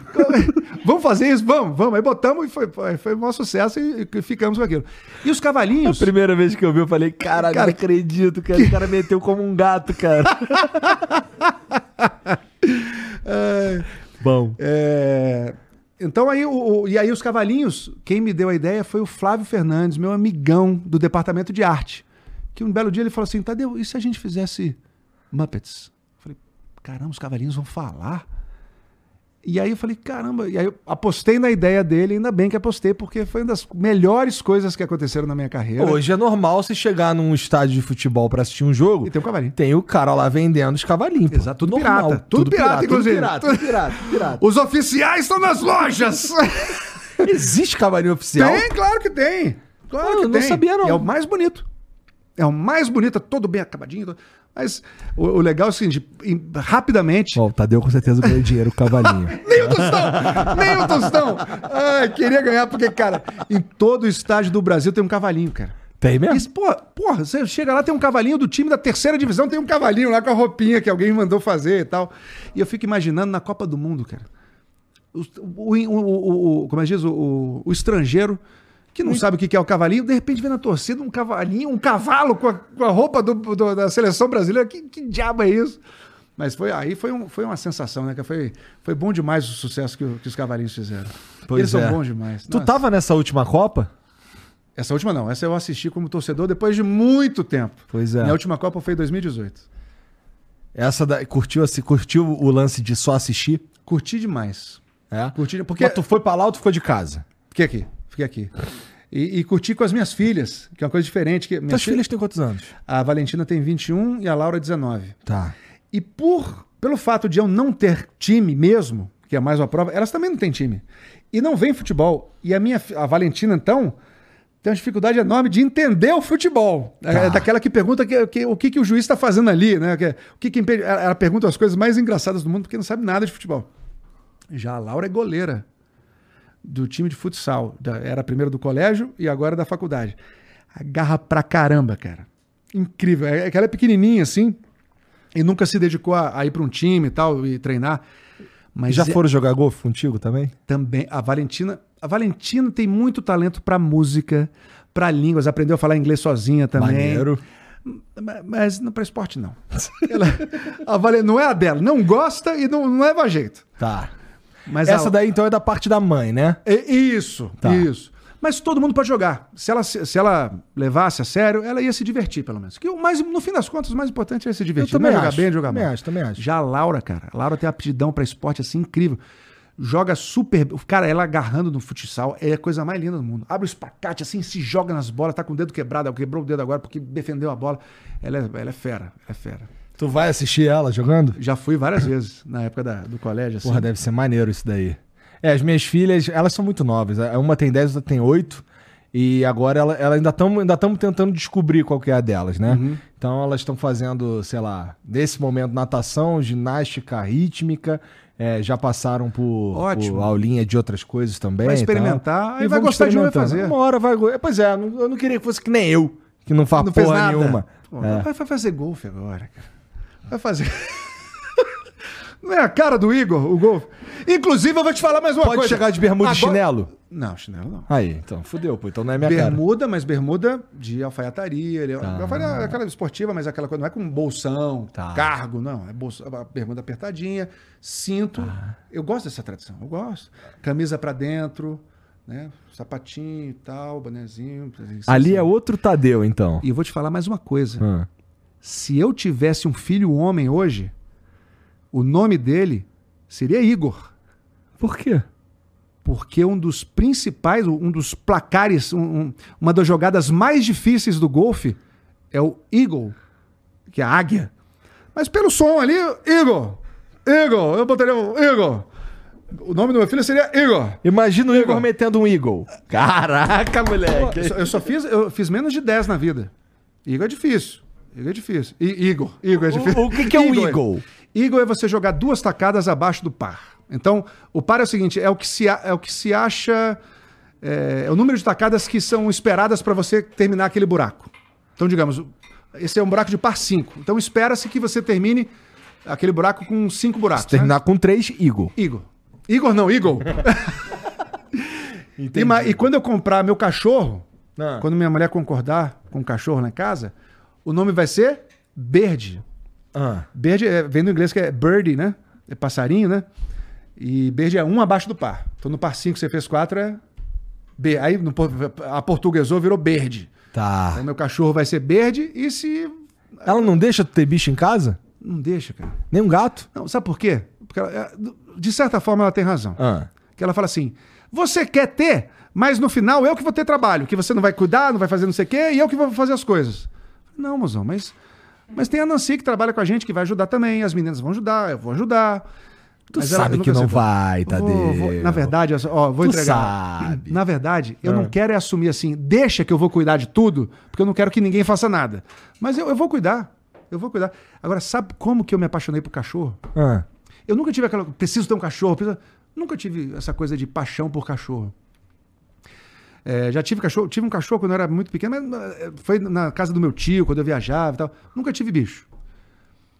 Mas eu vi um documentário, sabe aquele Cosmos? Aquele, aquela, aquela série Do que, que é apresentado pelo. que, pro Neil deGrasse Tyson. Isso, Neil deGrasse Tyson. Que é maravilhoso. Nossa, é um cientista Outro dia a super gente tava pirando aqui, outro dia a gente tava pirando aqui. Quem você. Fala um cara aí que você queria ser. Eu falei, eu queria ser o Neil deGrasse Tyson. É mesmo? Eu queria ser esse cara. Pô, você é apaixonado por ciência também? Cara, é porque a sensação que eu tenho é que ele entendeu, ele sabe mais da. Ele tem um insight sobre a existência que poucas pessoas têm, entendeu? Cara, vamos começar uma conversa louca agora. O que, que você fez de bebida pra ele? Pode fazer alguma coisa pra mim também? Caipirinha pra mim. Tem caju? Caju. Eu, eu preciso te dar umas dicas que caju é a melhor caipirinha disparada. Tá em outro nível, mas eu aceito o que você fizer. Limão, tá ótimo. Vendo Cosmos, Neil deGrasse Tyson, aquela voz maravilhosa, aquela narração incrível dele, né, Aham. cara? Queria ter aquela voz. E num dos episódios de Cosmos, ele explica por que, que os cachorros surgiram. Você sabe como é que surgiram os cachorros? Como? Alguns lobos, milhares de anos atrás, alguns lobos perceberam que, em vez de disputar comida com, com seres humanos, era melhor ficar ali pertinho, pegar a sobrinha, não atacar, ficar ali e tal. Aqueles que eram mais mansinhos foram se aproximando, foram se aproximando, foram se aproximando e se tornaram cachorros, porque foi uma coisa evolutiva. Aí hoje a gente tem pug. Cara, você- olha, que- olha só que coisa legal. Então não é assim que ah, o cachorro é o melhor amigo do homem porque o homem ele, ele domesticou um bicho selvagem que devia estar na natureza. Não. Eles malandramente chegaram. Eles, não, o cachorro só é cachorro por causa do ser humano, senão seria lobo.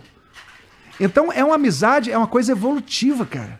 É uma, é uma amizade é, é, incondicional, um amor incondicional mesmo. O cachorro vive em função do homem, cara. Isso é lindo. Então, por causa da ciência, por causa dessa explicação do eu falei, caramba, eu quero ter um cachorro. Aí minha mulher falou Mas assim: isso tem o quê? Tem uns dois, três anos? não, tem mais. Foi antes É? da pandemia. Aí minha mulher falou assim: vamos ter um cachorro virtual pra gente testar. Aí, a casa dos doidos, né? Aí o nome do cachorro era Buana. Porque a minha sobrinha, essa que estava na, na, na minha taqueira de golfe, ela fa- gostava muito do filme da Moana, Tá. mas ela não falava direitinho, ela falava Buana. Então, a Buana, vamos comprar a Buana. A Buana, a Buana chegou aqui em casa. Como é que é um cachorro virtual? É assim, gente, Quem tirou a buana da varanda? Tá, cho- tá- tá chovendo. Quem trouxe ela pra dentro? Eu falei, moção, eu não fui, deixa ela lá. Tá vendo? Tá vendo? Ninguém pega a buana. Na- lá na varanda tá toda molhada. Daqui a pouco vai entrar em casa e sujar tudo. Aí foi pegar, pegar- minha mulher foi pegar minha filha e as amigas no colégio.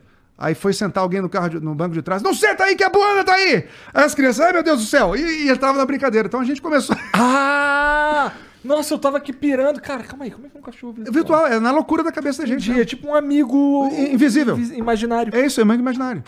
E aí ficamos com a Buana durante Caralho, algum cara, tempo. vocês-. Ainda bem que tu vai no analista, cara.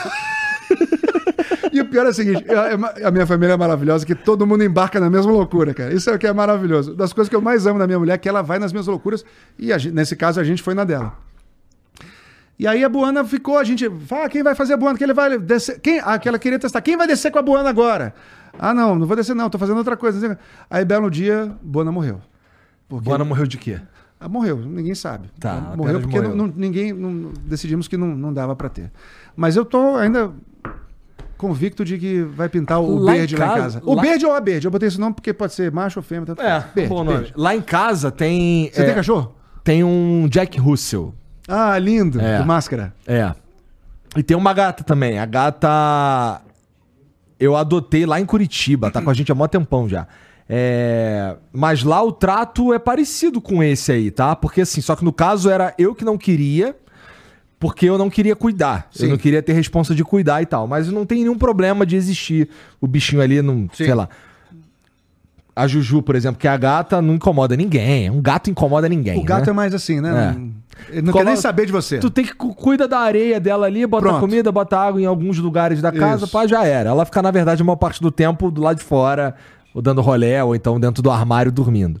Já a Caju, que é a, a cadelinha, cara, essa daí eu passei umas raiva com ela.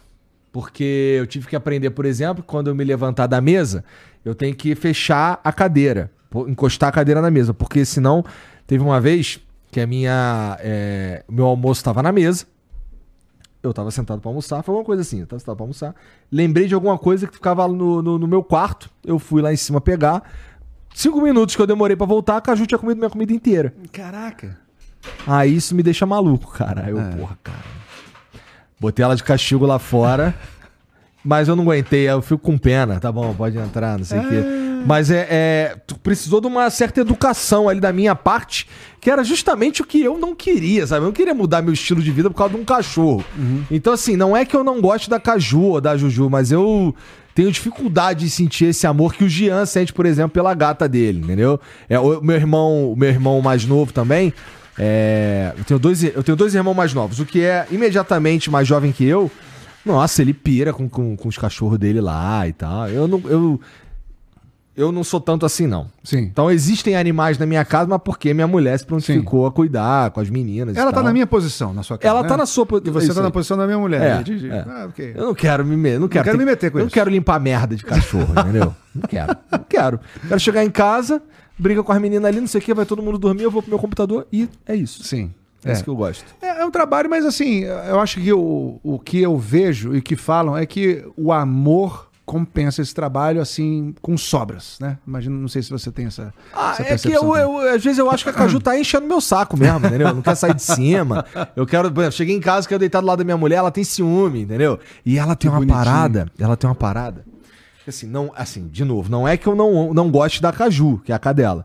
É, é que ela é exagerada. Ela Como quer assim? atenção o tempo inteiro. Pô, é maravilhoso. Pô, isso. eu chego em casa, Só quer amor, só quer atenção, cara. eu chego em casa, se ela me ver chegando, vamos, um dia que eu tô cansadão, acho que eu chego em casa, ah, tá bom, Caju, tá bom, tá bom, vou fazer as paradas lá, pode ter certeza, no outro dia o meu escritório vai estar mijado e cagado. Caramba, cara. Ela faz de sacanagem. Ah, é represália. É. Ela não, não, quis, não quis mexer, não quis me dar carinho, não. Ah, olha aí. Toma cocô. Obrigado. Então, cara, é. é- Mas ela, ela é gostosinha, ela é fofinha, ela é boazinha e tal. Ela, ela brinca de uns troços que. Que eu achava que só cachorro de filme que brincava, que era tá com o negócio, ela vai lá, busca, traz de volta. Cara, cachorro faz isso eternamente, se deixar. Ela, a Caju fica eternamente. Tem se uma, deixar. tem uma maquininha agora que o cachorro leva e joga a bolinha dentro dessa máquina. E a máquina cospe a bola. Então o cachorro vai ficar no looping ali, brincando daquilo eternamente, até ficar esgotado, cara. É maravilhoso E a Caju, é é que aquela ali é difícil de esgotar, cara, eu acho. Cachorro, aquele cachorro ali tá com o diabo. Ah, é bom demais. Bravo cara. demais. Mas assim, é maneiro, é maneiro. Bicho é, é- eu acho até importante, sabe? É, especialmente para as minhas filhas lá, que elas. é, eu acho que ali tem tem uma relação ali de amor mesmo que é, Amor, claro que é. que é meio que, sei lá, elas não sabem mais viver sem, Uhum. entendeu? Acho importante até. Então, quem sabe tua mulher repensa isso daí, né? Um brinde aos cachorros. Um brinde aos cachorros, vai.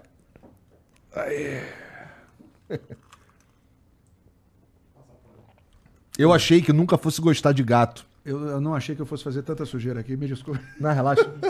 é. Minha, é, é, eu sempre entrei numa de.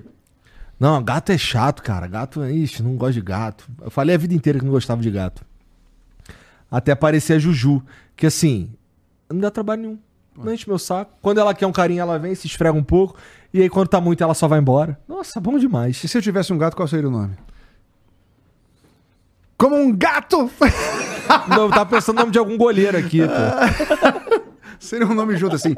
Como um gato, com K, né? Como um gato. Um nome meio japonês assim. Como um gato. Que bizarrice, cara. tá, então vamos pular um pouquinho no tempo e falar um pouco de Big Brother, cara. É, tu chega pra substituir o Thiago Leifert, né? Que também tem uma história no esporte. Ah, Sim, é o quê? sim. O cara, próximo cara também vai ser do esporte? tem alguma coisa aí? Mas, É uma porra, coincidência, né? esse, esse, esse convite, cara, foi mais ou menos parecido com o do Fantástico? Cara, foi, dife- foi diferente. Foi diferente, porque era, foi um convite para uma mudança grande demais, né? Parece uma mudança grande demais. Grande demais. né? Do Fantástico era uma, era um, era um- era uma coisa gigante. Mas foi ainda gigante falar pra de esporte. É, eu continuava numa coisa muito semelhante. Pro, fa- pro BBB foi o seguinte, eu fui, eu fui participar do Caldeirão com o Mion. Aham. Aí participei lá, aquela brincadeira, aquela coisa toda. Quando terminou o programa, o Boninho entrou no talkback, né, no som geral, falou assim, Tadeu, dia 9 de setembro você vai me mandar mensagem, você vai me ligar. "Ta- Tadeu, dia 9 de setembro você vai me ligar. Falei, Como assim, Tadeu, Boninho? Vou, vou te ligar? Não, por quê? Não, tá- tá. dia 9 de setembro você vai me ligar. Aí voltamos pra casa, lá dos estúdios Globo até a minha casa, meia hora de viagem, 40 minutos. E minha mulher pensando, o que, que será que vai o que, será que vai acontecer? Vamos chamar para fazer alguma coisa no, no- no- nos estúdios, no, no entretenimento? Um quadro de alguma coisa? BBB não, BBB não, que eu vi um dia desse uma, uma foto, uma, um- alguma coisa do Thiago falando de BBB, estava em reunião com, com não sei quem e tal, com o Boninho, com o Dourado, não sei.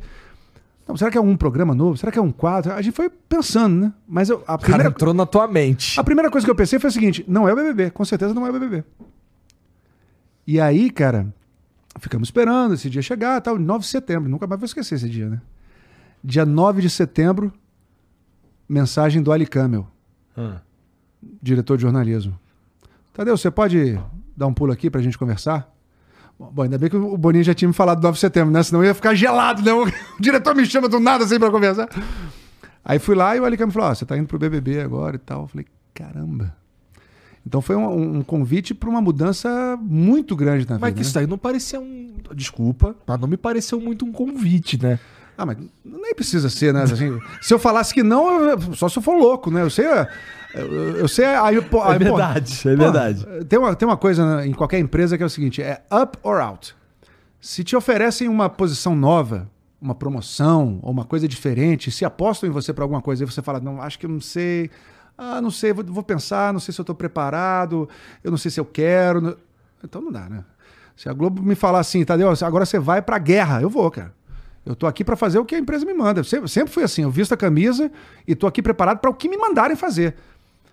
E vou me preparar para isso. Então, quando não tem. Imagina, e eu sei da importância do BBB, eu sei o tamanho do BBB. Não, os malucos te escolher, meu irmão, é porque eles Pô, uma têm, honra. tem alguma coisa em você que te, que te credencia pra estar ali. E eu tenho que levar isso como um- uma honra incrível. é. Né? Uma, uma res- é uma responsabilidade muito grande e, portanto, me fazerem essa proposta é uma honra incrível. Mas não tem essa coisa, ah, pensa uns dias aí. Pô, imagina. Ele, ele só cortou um pouquinho do. do, do como é diz? Do, daquela coisa, desse ritual de falar assim: ó, você está sendo convidado, você está indo pro BBB. É, ele já Imagina. sabia que ia falar que quer Imagina, mesmo, né? pô, imagina, É. eu vou falar assim, ah, deixa eu pensar, não sei, ah, tá. Ainda mais porque assim, O Ali Camel tem quantos anos, cara? Eu acho que ele tem uns 10 anos a mais que eu. É? É. Nossa, eu vejo o nome dele subindo lá no Jornal Nacional há tanto tempo. né? Ele, ele, ele é. Tem uma carreira brilhante. É. Então ele veio do jornal para. Ele já veio pra, pra televisão como chefão lá. Mas aí, cara, quando veio essa, essa proposta, foi pra uma mudança radical de vida, né? Muito radical. E, e Mas foi você já assim, tava numa vibe meio ah, mais comunicador do que jornalista, não já? Não, era. Não, era, era ali o apresentador do Fantástico. É, Já não era só uma coisa do esporte, há muitos anos que eu eu já apresentava o programa inteiro. Aham. É, tinha essa coisa também de, de, de fazer algo além do jornalismo, né? Tinha aquela coisa dos cavalinhos, tinha, tinha outras coisas que eu fazia. Mas, sobretudo, cara, é o prazer de você receber uma proposta aos 47 anos que eu tinha na época. 47? 46? Eu caramba, agora tem que fazer quando? 2021 eu tinha 47. 47 anos, você receber uma proposta para fazer algo totalmente novo e algo tão grande, tão importante quanto o BBB. Cara, que privilégio. Que alegria. Que é uma coisa que eu tinha vontade de fazer algo novo, porque eu. Imagina, vocês- é, é legal você querer fazer outras coisas, né? Fazer um, um projeto novo e tal. Mas chegou um momento que ou eu tinha uma ideia brilhante fazer uma proposta, e essa ideia eu perseguia todos os dias, mas ela não apareceu, como apareceu para outras coisas dentro do Fantástico, não apareceu um- uma ideia para fazer fora do Fantástico. Até tive, mas não tive coragem de apresentar, assim, não estava completa. Ou alguém me faz um convite. E aí surgiu esse convite quando eu não esperava mais. Eu realmente não esperava mais fazer outra coisa. Eu achava que eu ia me aposentar no Fantástico. Que eu ia ficar no Fantástico, Fantástico, que eu adoro Fantástico, que é incrível, que é também uma honra fa- fazer parte do Fantástico, ainda mais apresentar um Fantástico. Então eu achava que eu ia, minha carreira era ir no Fantástico até o fim. E de repente surgiu essa, essa proposta para fazer algo totalmente novo e tão grande e importante quanto o BBB. Nossa, é maravilhoso. E que, na minha opinião, cara, tem uma exposição também muito mais. Não tem nem comparação. Assim, Nada se compara. porque, vamos lá, o, o Fantástico, é, com a chegada da internet, tá, por exemplo, eu não vejo TV há muito tempo. É, galera assim mais nova que eu, o Jean, Jean, tu vê- TV, Jean? Ninguém vê TV. Agora o Big Brother, Big Brother também tá nas redes. É, só se, quando, tem, quando tá tendo Big Brother, só se comenta dessa parada. É. Não se comenta de outra coisa, é o tempo inteiro, é só isso. Nada gera tanto comentário no Brasil quanto o BBB. É Então- incrível, é, é incrível. Então, assim, é um outro. É um outro. Vem pra cá. Esse- gigantesco. Esse é o maior de todos. Esse, sem dúvida, é o maior de todos. Tu sentiu. Tu sentiu. Tu ficou nervoso? Tu ficou com medo? O que que tu sentiu, cara? Não, dá, dá, uma, dá uma, uma apreensão, assim, né?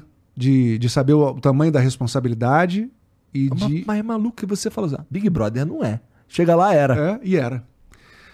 Mas, mano, cheguei em casa e, e o Alicama ainda falou assim: ó, segredo, hein? Não pode contar pra ninguém. Eu falei, tá bom, escondi até das minhas filhas.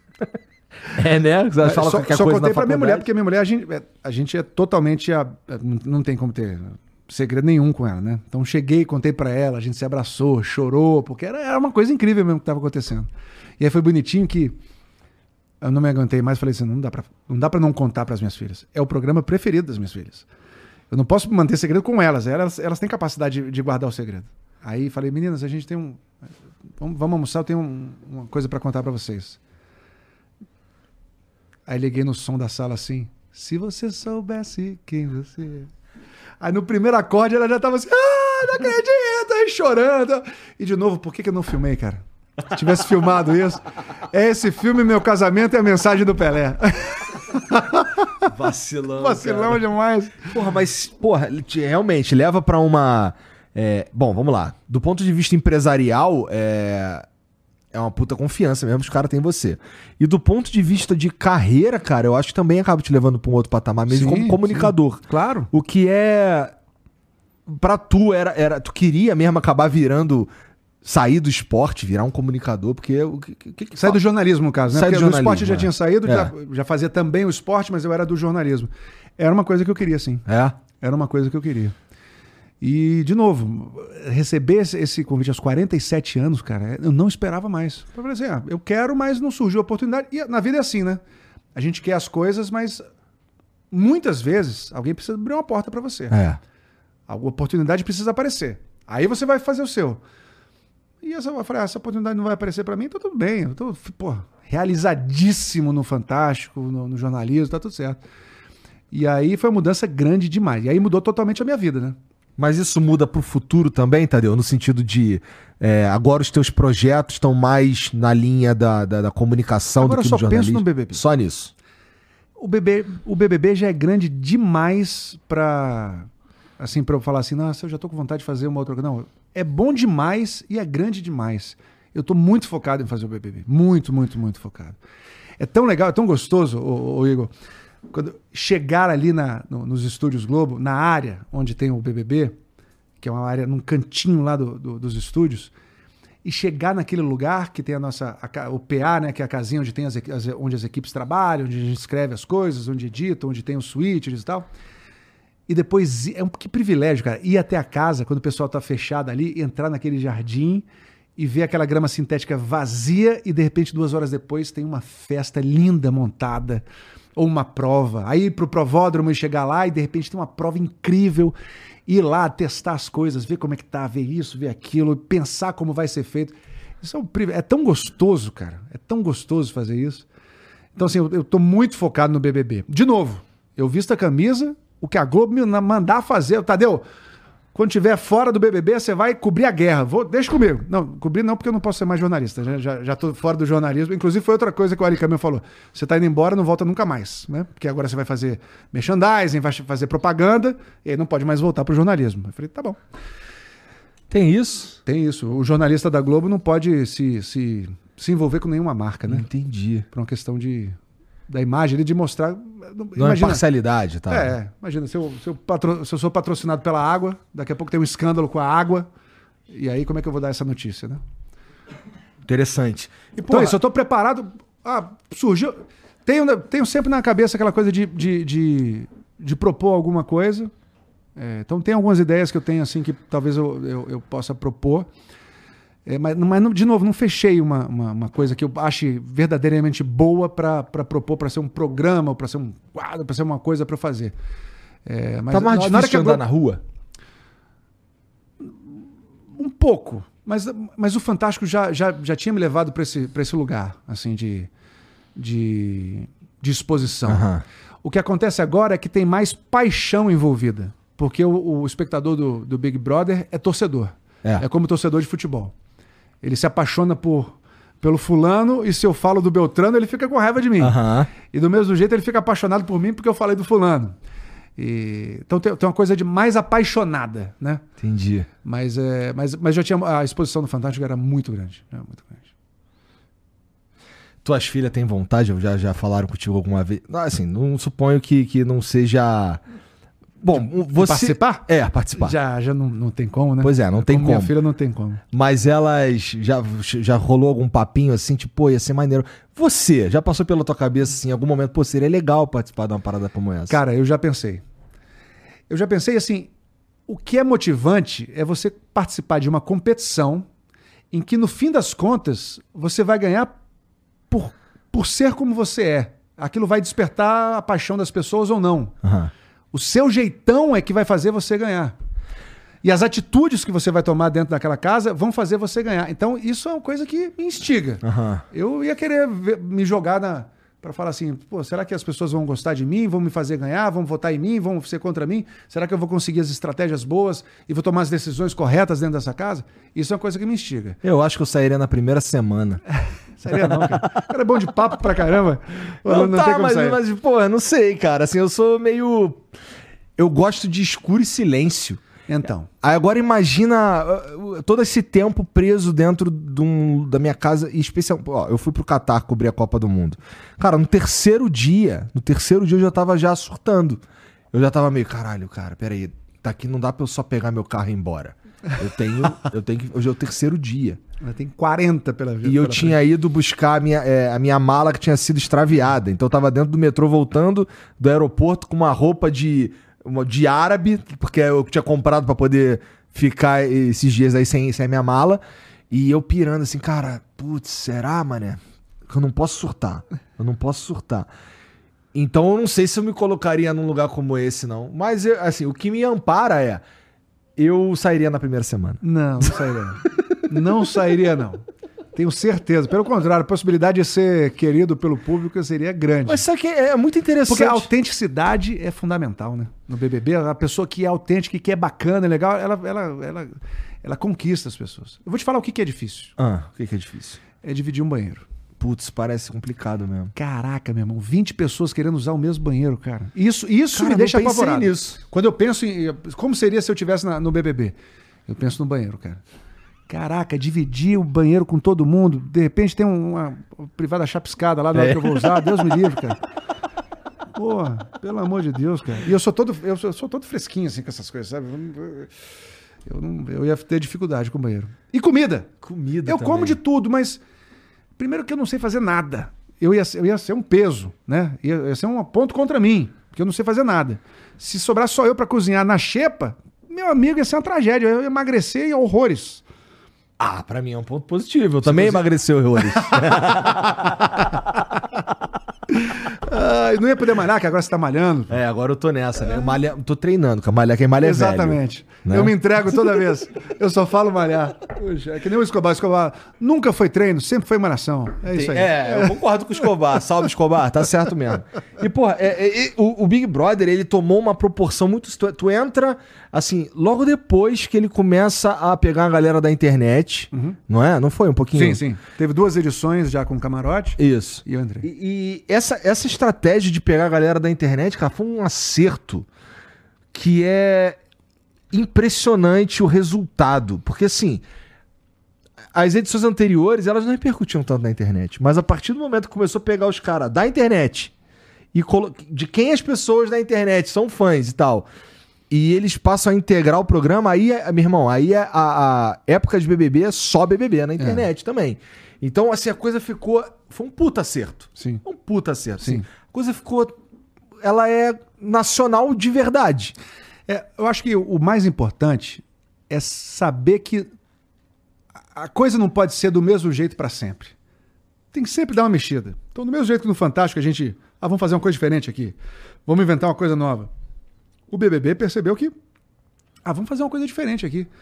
E aí entra uma equi- a equipe do BBB é brincadeira, cara. É. É brincadeira o tanto de gente competente, inteligente, talentosa que tem reunido ali. Tem que ser, cara. Pô, é só assim. é, a gente fala do Boninho, que realmente é um gênio da televisão, um privilégio trabalhar com o Boninho, aprender com o Boninho, é um gênio. Vai ter que falar do Dourado também, que é o diretor é, do programa. Cara, quantas vezes a gente tá ali pensando numa coisa e o Dourado fala assim, pô, vamos fazer isso, porque isso. Eu falo, caraca, de onde ele tirou essa ideia, essa solução, cara? E o cara tá pensando em soluções o tempo inteiro. E são todas brilhantes. Então eu acho que faz parte disso. Você você pega uma, uma coisa que, que, que já tem uma tradição e dá uma mexida. E. Deu certo pra cacete, caramba. cara. Mas não, é- e, e não é, e não é só assim, não é só a internet. São, são, o- esse formato desses últimos quatro anos é, é- são é entre o pessoal que fez inscrição e os convidados. Aham. Então, metade inscrito, metade convidado. E aí teve atleta, é, teve gente da internet, Aham. teve ator, teve. E acho que deu, deu uma sacudida muito legal também. E vem mais coisa por aí, vem, vem mais sacudida por aí. Que bom, porque eu, eu acho que essas sacudidas, elas de fato dão uma. Novos ares mesmo, né? É importante. Sim. Você tem toda a razão. Eu acho Sim. que o lance de, de ficar sempre pensando em, em inovação na parada é o caminho. Porque internet é foda, porque muda toda hora. Não, e, e o Boninho, especialmente, é um cara muito inquieto. Ele, ele nunca está acomodado. Você pode falar o que for do Boninho. Menos que ele está acomodado com alguma coisa. Ele está sempre pensando em alguma coisa nova, sempre mexendo. Inclusive durante o programa, durante a temporada, ele vão fazer isso, vão fazer aquilo, vão mudar, vão fazer aquilo. Ele é inquieto mesmo. Isso é um mérito enorme, né? Um cara que já tem uma, uma carreira consagrada, podia estar ali, é, tranquilo É. tá ali no programa que é o, o xodó dele e, pô, a cabeça funcionando o tempo inteiro. E tu, tu participa lá das reuniões pra, Claro. pra- com as maldades que vocês vão fazer Sim, com os claro, caras? Claro.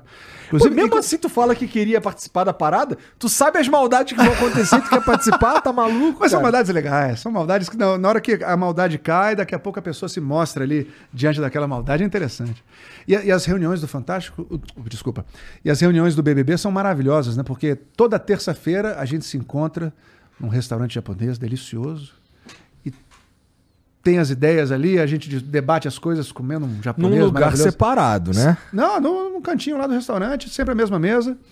E ali a gente decide como vai ser né, a semana seguinte e tal. a- a- o, o próprio discurso ali, a gente bate as, as últimas coisas, o que, que a gente deve falar, o que não deve falar.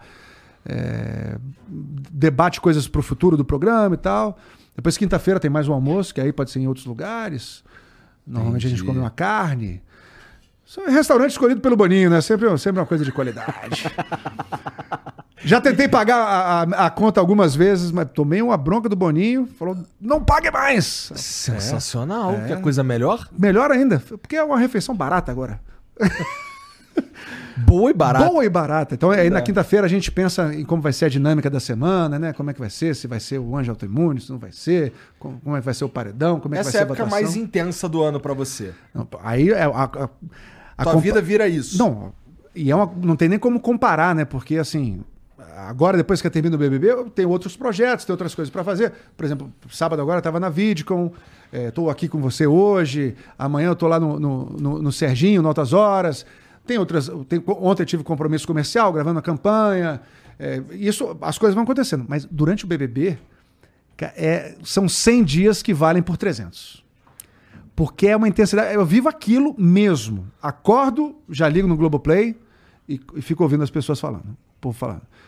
É, vou ver o que, o que aconteceu com as pessoas. é, vou ver se teve alguma coisa grave que aconteceu, alguma coisa grave no sentido de ser importante, de mudar os rumos dali da, da, da, da Mudar o que competição. vocês combinaram e tudo mais. É, isso não, mas assim, se fulano falou com o Beltrano e brigou com o Cicrano, Ah, eu- tá. alguma coisa, pra, estar inteirado daquilo, e fico vendo aquilo o dia inteiro. E vou quando vou trabalhar, e aí de debater o que vai ter no programa, o que não vai ser, como é que vai ser, se preparar para as provas, que são muito intensas, se preparar para o jogo da discórdia, se preparar para para votação, para eliminação. Então, aquilo é uma intensidade assim louca, cara. Qual que é o Louca. dia mais gostoso de estar lá no Big Brother? Eu gosto da terça-feira. É? É? o dia de gala do, do BBB.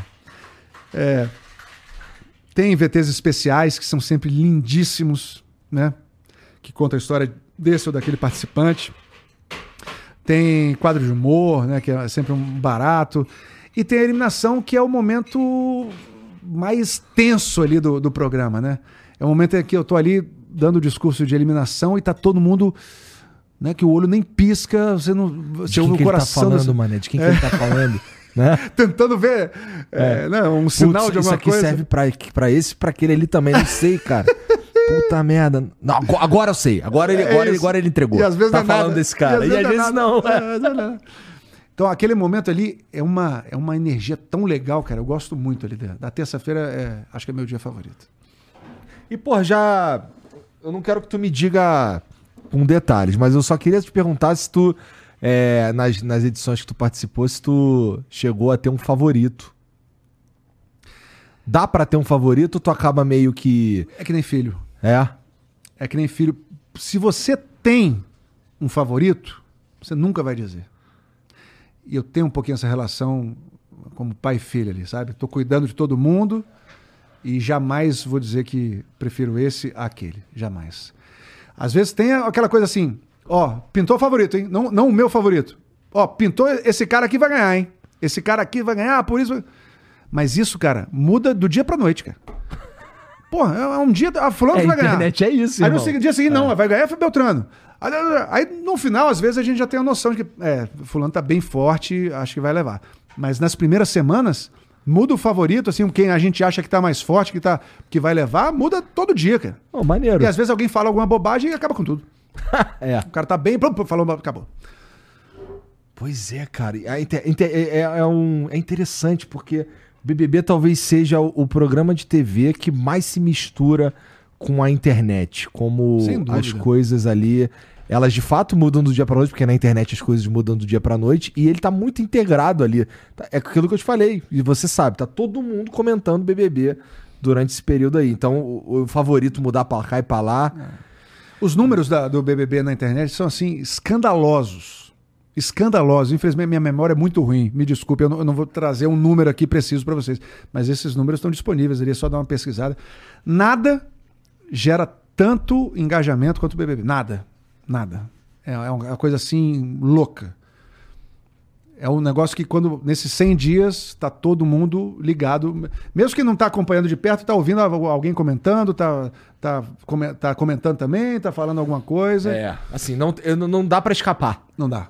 É, não dá mesmo. igual eu te falei, assim, eu não vejo muita TV, mas eu fico sabendo tudo que acontece no Big Brother. Sim. Porque Até pela a internet, repercussão. A internet só fala disso, É. não tem muito pra onde correr mesmo. Exatamente. Então é muito interessante o, o- o fenômeno, como isso, como isso mo- movimenta de verdade o Brasil e as redes sociais do jeito que é. Nossa, caralho. E, não, e, é- e não é só de, de, tanto? de espectador, é de torcedor, cara. É de torcedor. Então o pessoal fica. Sabe essa coisa do torcedor de ficar com raiva, de se apaixonar, de ficar. O envolvimento não é só de espectador, não. É de torcedor. É impressionante. E eu gosto de. Eu gosto de. Quando eu vou. Eu, eu tenho pouco contato com o mundo mesmo, né? Porque eu tô só de- da casa para trabalho, trabalho para casa. No máximo, mantenho a minha academia, como você agora tá malhando, eu também mantenho minha academia, que é para manter a saúde, inclusive para manter o vigor físico, Pra poder jogar golfe. para aguentar também esse tranco de 100 dias. Então a única coisa que eu faço é ir malhar e uma vez por semana eu jogo golfe. Eu domingo. É um- normalmente está todo mundo dormindo ainda na casa. E aí eu, eu durmo menos horas no domingo, Põe- poder jogar golfe. ponho meus fones e vou jogar golfe. Normalmente, a primeira volta ali, os primeiros nove buracos, ainda tá todo mundo dormindo. Aí no final ali, o pessoal começa a acordar, aí o fone e começo a ouvir a, a conversa do povo para não perder nada. Então eu consigo jogar uma vez por semana. Entendi, entendi, entendi. E, porra, é. Cara, sabe que se pesquisar Tadeu Schmidt no Google, é. Mostra lá a primeira parte lá, com as fotinhas, não sei o que, as informações da Wikipédia. E embaixo tem as perguntas comuns. A primeira pergunta é: por que Tadeu Schmidt vai sair do BBB? Ah, meu Deus do céu. É a primeira? Essa é a primeira. Ah, e aí a Deus. informação. E assim, a resposta que tem, que é uma informação que o próprio Google pega coloca ali, como talvez o site mais acessado para responder aquela pergunta, é dizendo que você não vai sair do BBB.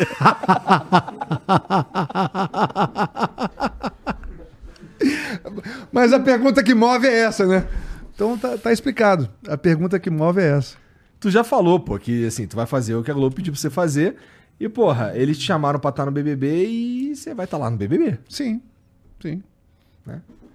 Isso daí teve muito impacto nas tuas redes sociais, a chegada os- e apresentar o BBB. Teve. Eu tinha. Quando eu entrei no BBB, eu tinha 1,3 é, milhão de, de seguidores. No Instagram, talvez. Instagram. no Instagram, desculpa. Então fui de 1,3 para 3,9 durante o, o BBB. Triplicou, né? É, Exata, tripli- é, foi exatamente o triplo de seguidores Interessante, no né? BBB 22. É muito e, forte. E assim, e a, e a, e a participação é, das pessoas com- nos meus posts, assim, uma coisa que eu nunca vi. De ter um. na- na- do- fora do BBB não, nem se compara, né? Durante o BBB é uma coisa louca. Qualquer coisa que escreve ali, vai todo mundo comentar, é, apoiar, xingar, falar, qualquer, Isso. aquelas coisas malucas da internet. Isso. É. E, pô, tu, vocês, é, tu faz parte da, da escolha também de quem vai tocar, por exemplo, no BBB? Não, não, não faço não. Posso, posso até dar uma sugestão uma- em algum momento, mas isso tá- já está programado, já tem gente pensando nisso é, é, para Mas shows ali, mas talvez para o show final posso dar uma opinião ali, mas não- nunca me. não- Se tu não- fosse escolher, tu escolheria um artista de que estilo? Ah, deixa eu pensar aqui. Cara, eu eu gosto, talvez eu escolhesse Ah, só para ser do contra ah. alguém do rock. Tu gosta, tu- em casa quando tá de bobeira, tá eu ouvindo eu rock? gosto de tudo, mas é porque hoje em dia, né, a, a gente vê muito mais é, funk, é, pagode, né, no BBB tem muito mais isso do que, do que outros estilos, sertanejo. E o rock não, o rock que na, na nossa, na nossa não, que você é muito mais novo que eu, mas na, na minha adolescência era o, o, o grande estilo da, da garotada. Hoje não, então talvez eu escolhesse o rock pra, só para só pra botar um pouquinho mais disso. Recentemente teve o, o Felipe Rett lá, de quem eu gosto pra caralho também. É, mas eu também, cara, eu, eu sou metalheiro, cara. Eu adoro. Eu adoro. Para mim, a, a- não sei se é metaleiro nesse ponto. né? Não, o que eu Ah. falei não, não chega a ser esse ponto. Mas de rock and roll, assim, é, eu curto um Iron Maiden, assim, uma Aham. coisa. Mas eu curto mais o pessoal dali do Led Zeppelin, ACDC. tá. Gosto muito. Se eu tivesse que falar algum dos favoritos, assim, eu botaria um ACDC, um Led Zeppelin, uma coisa assim. Sim, um hard rock legal. Já pensou botar ali um, um, um, um ACDC no, no, no- BBB? Já pensou? Já pensou? Ia ser maneiro pra caralho, na verdade. pensou? hein? Tá apoiado isso aí, hein? Pô, dá pra botar um. Vamos, vamos. assim, Pra ser um pouco mais tranquilo, dá pra botar um Red Hot Chili Peppers, dá pra botar um Foo Fighters. Nossa, né? maravilhoso. Maravilhoso. Se a gente vier pro Brasil assim, dá pra colocar uns caras maneiros também, pô. Claro, pô. Né? Tem que pensar grande, cara. Tem que pensar grande. Que nem lá no Fantástico. Chama logo Maradona, Pelé e o Zidane. Você atira lá, ó. Aí se não der, você vai baixando e vai ver o que é possível. Mas vamos pensar grande. Tu falou que escuta tudo. Escuto. Eu gosto muito, eu gosto muito de música e, e gosto de todos os estilos. Por exemplo, no BBB, não sei porquê, na fase final do BBB eu tava ouvindo música clássica. Isso é estranho, cara. Então, botava ali é, no carro, no final eu tava ouvindo música clássica. No- Normalmente eu ouço só Globoplay, né? No carro. Mas aí quando terminou o BBB, eu tava ouvindo música clássica. Pra caramba, eu adoro música clássica, adoro música clássica. É, mas gosto de sertanejo, gosto de. Pô, pagode, eu, to- eu toco cavaquinho, pô. Toca nada. Toco, pô. Muito mal, mas toco. Mal pra caramba. O meu sigo só de jang jang ali. né? Toco violão, mas também só no jang jang. Não, nada de, de- Sou muito ruim de música.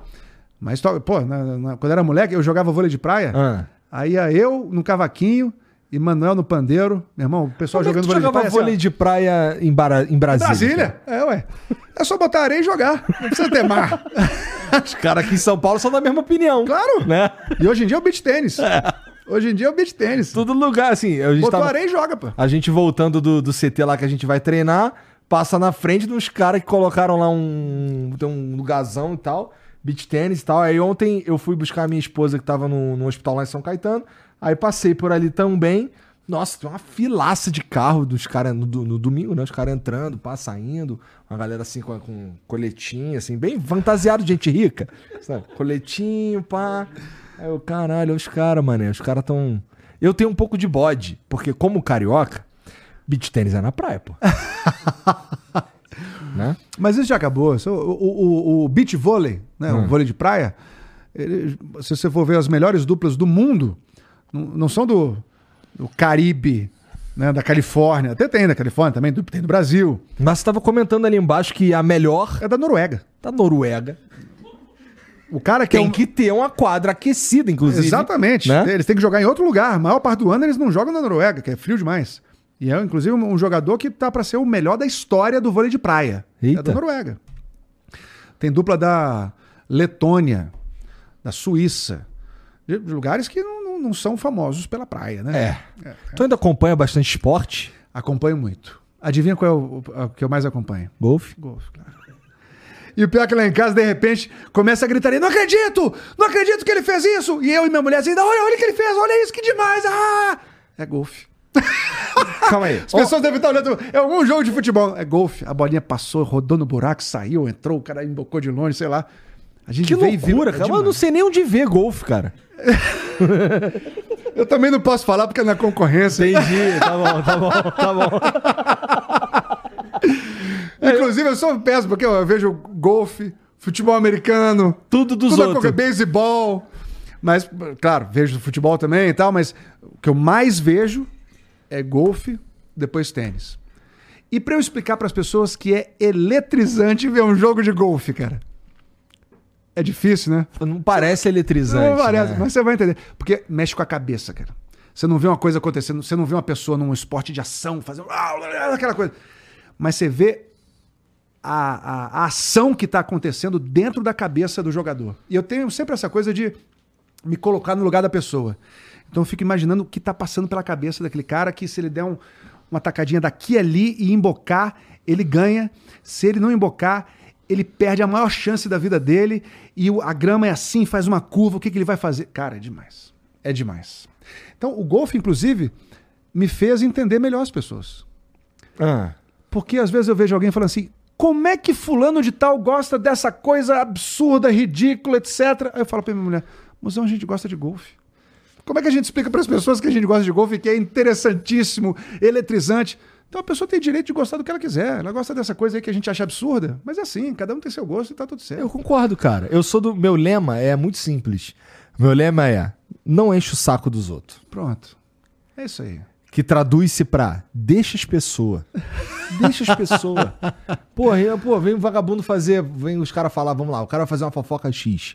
Eu fico assim, eu fico ouvindo, pá, irmão, deixa as pessoas. Deixa as pessoas. Porque, pô, se todo mundo deixasse essas pessoas, nossa, a gente tinha 90% menos problema. Não, isso vale pra tudo, né? É. Isso vale pra tudo. Vale para os gostos, vale pra música, vale pra política, vale pra orientação sexual, pra religião. Vale pra Vamos tudo, debater, mas vamos não. Vamos deixar as pessoas. cara. É. Né? Não, e assim, e e você pensa, eu, eu penso muito naquela frase, não concordo com nada do que dizes, mas vou defender até a morte o direito que tem de dizê-lo. Clarice Lispector. Não... essa, essa frase é de é Voltaire, ó. É, os caras atribuem a Voltaire, Atribui a mas eu Voltaire, acho que não é dele. é. Isso é, a história é essa, que é, É. atribuída a ele, mas É. que parece que foi, foi escrita por uma biógrafa dele. Uma É, não assim. sei. Enfim, mas é brilhante. Que no final das contas é isso. Isso é a democracia, cara. É eu ser amigo de você, eu poder discordar de você e tudo bem. A gente fez isso por bastante tempo, né? Ultimamente é que tá mais difícil. Tá mais difícil. Mas, pô, assim, é. Te falei que eu sou metaleiro, né? O que, que Cara, você curte? Ó, eu curto metal espadinha. O que, que é isso, Metal Espadinha? Power metal, é. Vamos lá, Blind Guardian. É. Ah, isso é muito moderno. Eu não... Blind Guardian é velho, É viado. velho? Então, é. Ó, eu gosto de Angra. Angra, O, o primeiro disco do Angra, se eu não me engano, é 97 ou 99. Se eu errar, o Rafael vai ficar puto comigo. Porque olha que interessante. O meu trabalho, ele me deu a oportunidade de me tornar amigo dos meus ídolos, cara. Porra, sensacional. Eu não sei se tu já passou por isso, já Porra. teve essa sensação. Pô, eu entrevistei o Schwarzenegger, cara. Entrevistei o Lionel Rich. Foda, hein, Cara, cara? Lionel Rich, We Are the World, cara. Easy! Pô, aí o cara foi lá no Fantástico e uma simpatia. De repente você vê esse cara que é um cara do mundo, né? É um cara que o mundo inteiro Aham. tá com ele.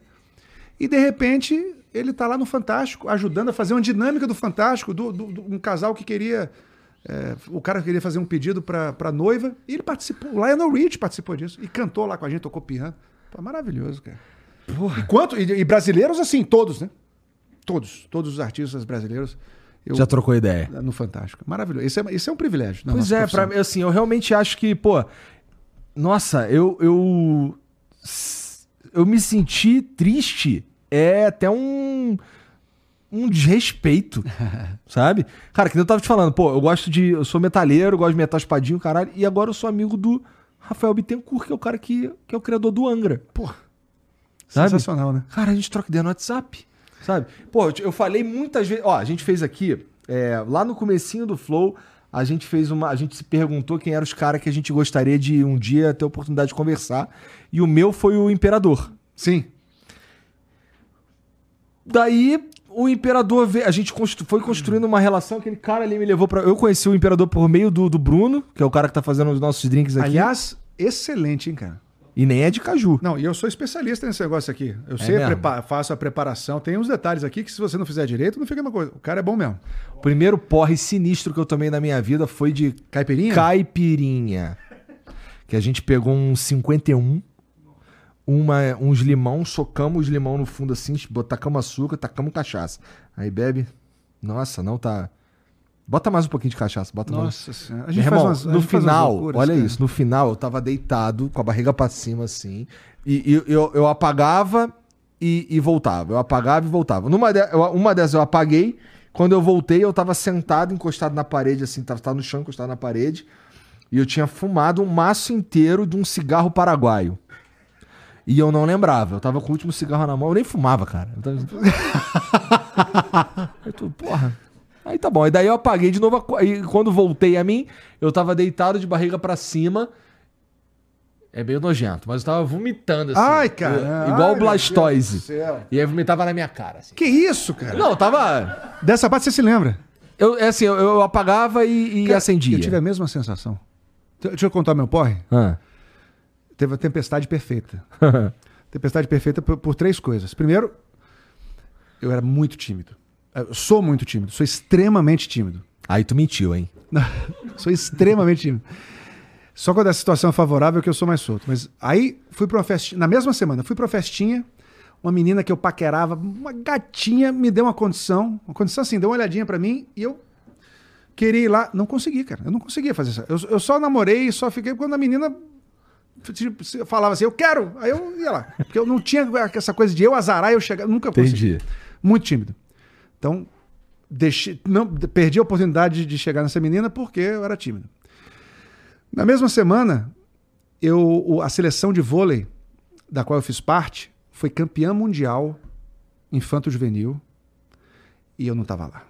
Então, a- juntou a, a timidez com a tristeza, a depressão, aquela coisa. E na mesma semana eu fui para uma festa, essas coisas que aconteciam nos anos 80, anos 90, né? Queijos e vinhos na casa dos adolescentes. Aí chegava lá, pô, bebida e tal, não sei o quê. E aí me deram um copo de uísque. Falei, pô, deixa eu ver como é que é esse negócio. Experimentei e gostei, cara. Porque normalmente quando você experimenta a bebida alcoólica, você acha meio estranho, É. um gosto mais forte. Você vai tomando, se acostuma e passa a gostar muito. Exatamente Mas o assim. primeiro gole é meio estranho. O uísque, cara, eu botei na boca e gostei como se fosse um refrigerante, um suco, delici um sorvete delicioso. Falei, caramba, que delícia isso aqui. Então juntou a descoberta da bebida, a tristeza e a, e a timidez. Timidez. Na semana seguinte, tinha a formatura de um colégio lá em Brasília. Toda a juventude estava lá. Todo mundo. Era o grande evento de Brasília. Aí eu virei pro meu pai e falei, pai, tem uísque aqui em casa? Ele falou, tem. Tá lá no fundo do armário. Imagina, não tinha nem bala em casa. Era um uísque que tava largado lá, era um bourbon. Ah. Aí eu peguei um copo como esse, botei gelo e não botei uma dose. Eu botei um copo. Eu enchi até aqui assim, ó. Cara, isso. Não, aí virei assim, ó. Eu quero saber como é que termina. Aí virei no guti-guti, assim, ó. Peraí. Não tô bêbado. Enchi outro copo. Aí enchi outro copo. Aí fui tomando. Não tô bêbado. Não tô ficando bêbado. O terceiro copo já quase não tinha gelo. O quarto, aí repus o gelo. Foi Conclu... Não. Concluindo, em, num espaço de meia hora, que foi, foi enquanto eu estava esperando o meu, que hoje é meu compadre, meu melhor amigo, e, e muito por causa dessa história também. No espaço de meia hora que eu estava esperando meu compadre me pegar, eu tomei sete copos. Eu não sei nem quantas doses dá isso. Mas virando, Quantos anos? 17. Brunão, já viu algo parecido na sua vida, cara? Ele também fez? Ele fez a mesma coisa? Não, eu não sei. Isso, sete copos, não são sete doses. Tu é maluco, cara. Como é que tu saiu Não, andando? sete- não, aí eu, e aquela coisa, não tô bêbado, não tô bêbado, que eu queria ficar bêbado e queria ter essa sensação, que eu nunca tinha, com cerveja eu ia tomando e não ficava, sei lá, 17 anos, não tinha experiência de nada. Sete copos, cara. Eu sei que no final eu já tava assim, eu tô bêbado, eu não consigo ficar bêbado. E já entrei no carro do meu amigo gritando, e eu era, pô, imagina, super gente, gritando, e passava as pessoas passando na rua, e eu e falando com todo mundo Antes da noite começar. indo pra noite. Indo pra... Aí cheguei na noite mexendo com todo mundo. Imagina, eu era super tímido. A última lembrança que eu tenho é de colocar um copo de cerveja na boca, assim. A última lembrança. Aí, cara, vem essa coisa de que você falou de, Apague de e apagar e volta. voltar, que parece que filme que você tá assim, de repente faz aquela edição rápida assim. e você- Nossa, eu tô me sentindo mal. Tem alguma coisa estranha. Ai, que dor aqui, tá muito. Porra, tô de pijama na minha cama. Eu não durmo de pijama, pô. Quem botou pijama? Como é que eu vim parar aqui, cara?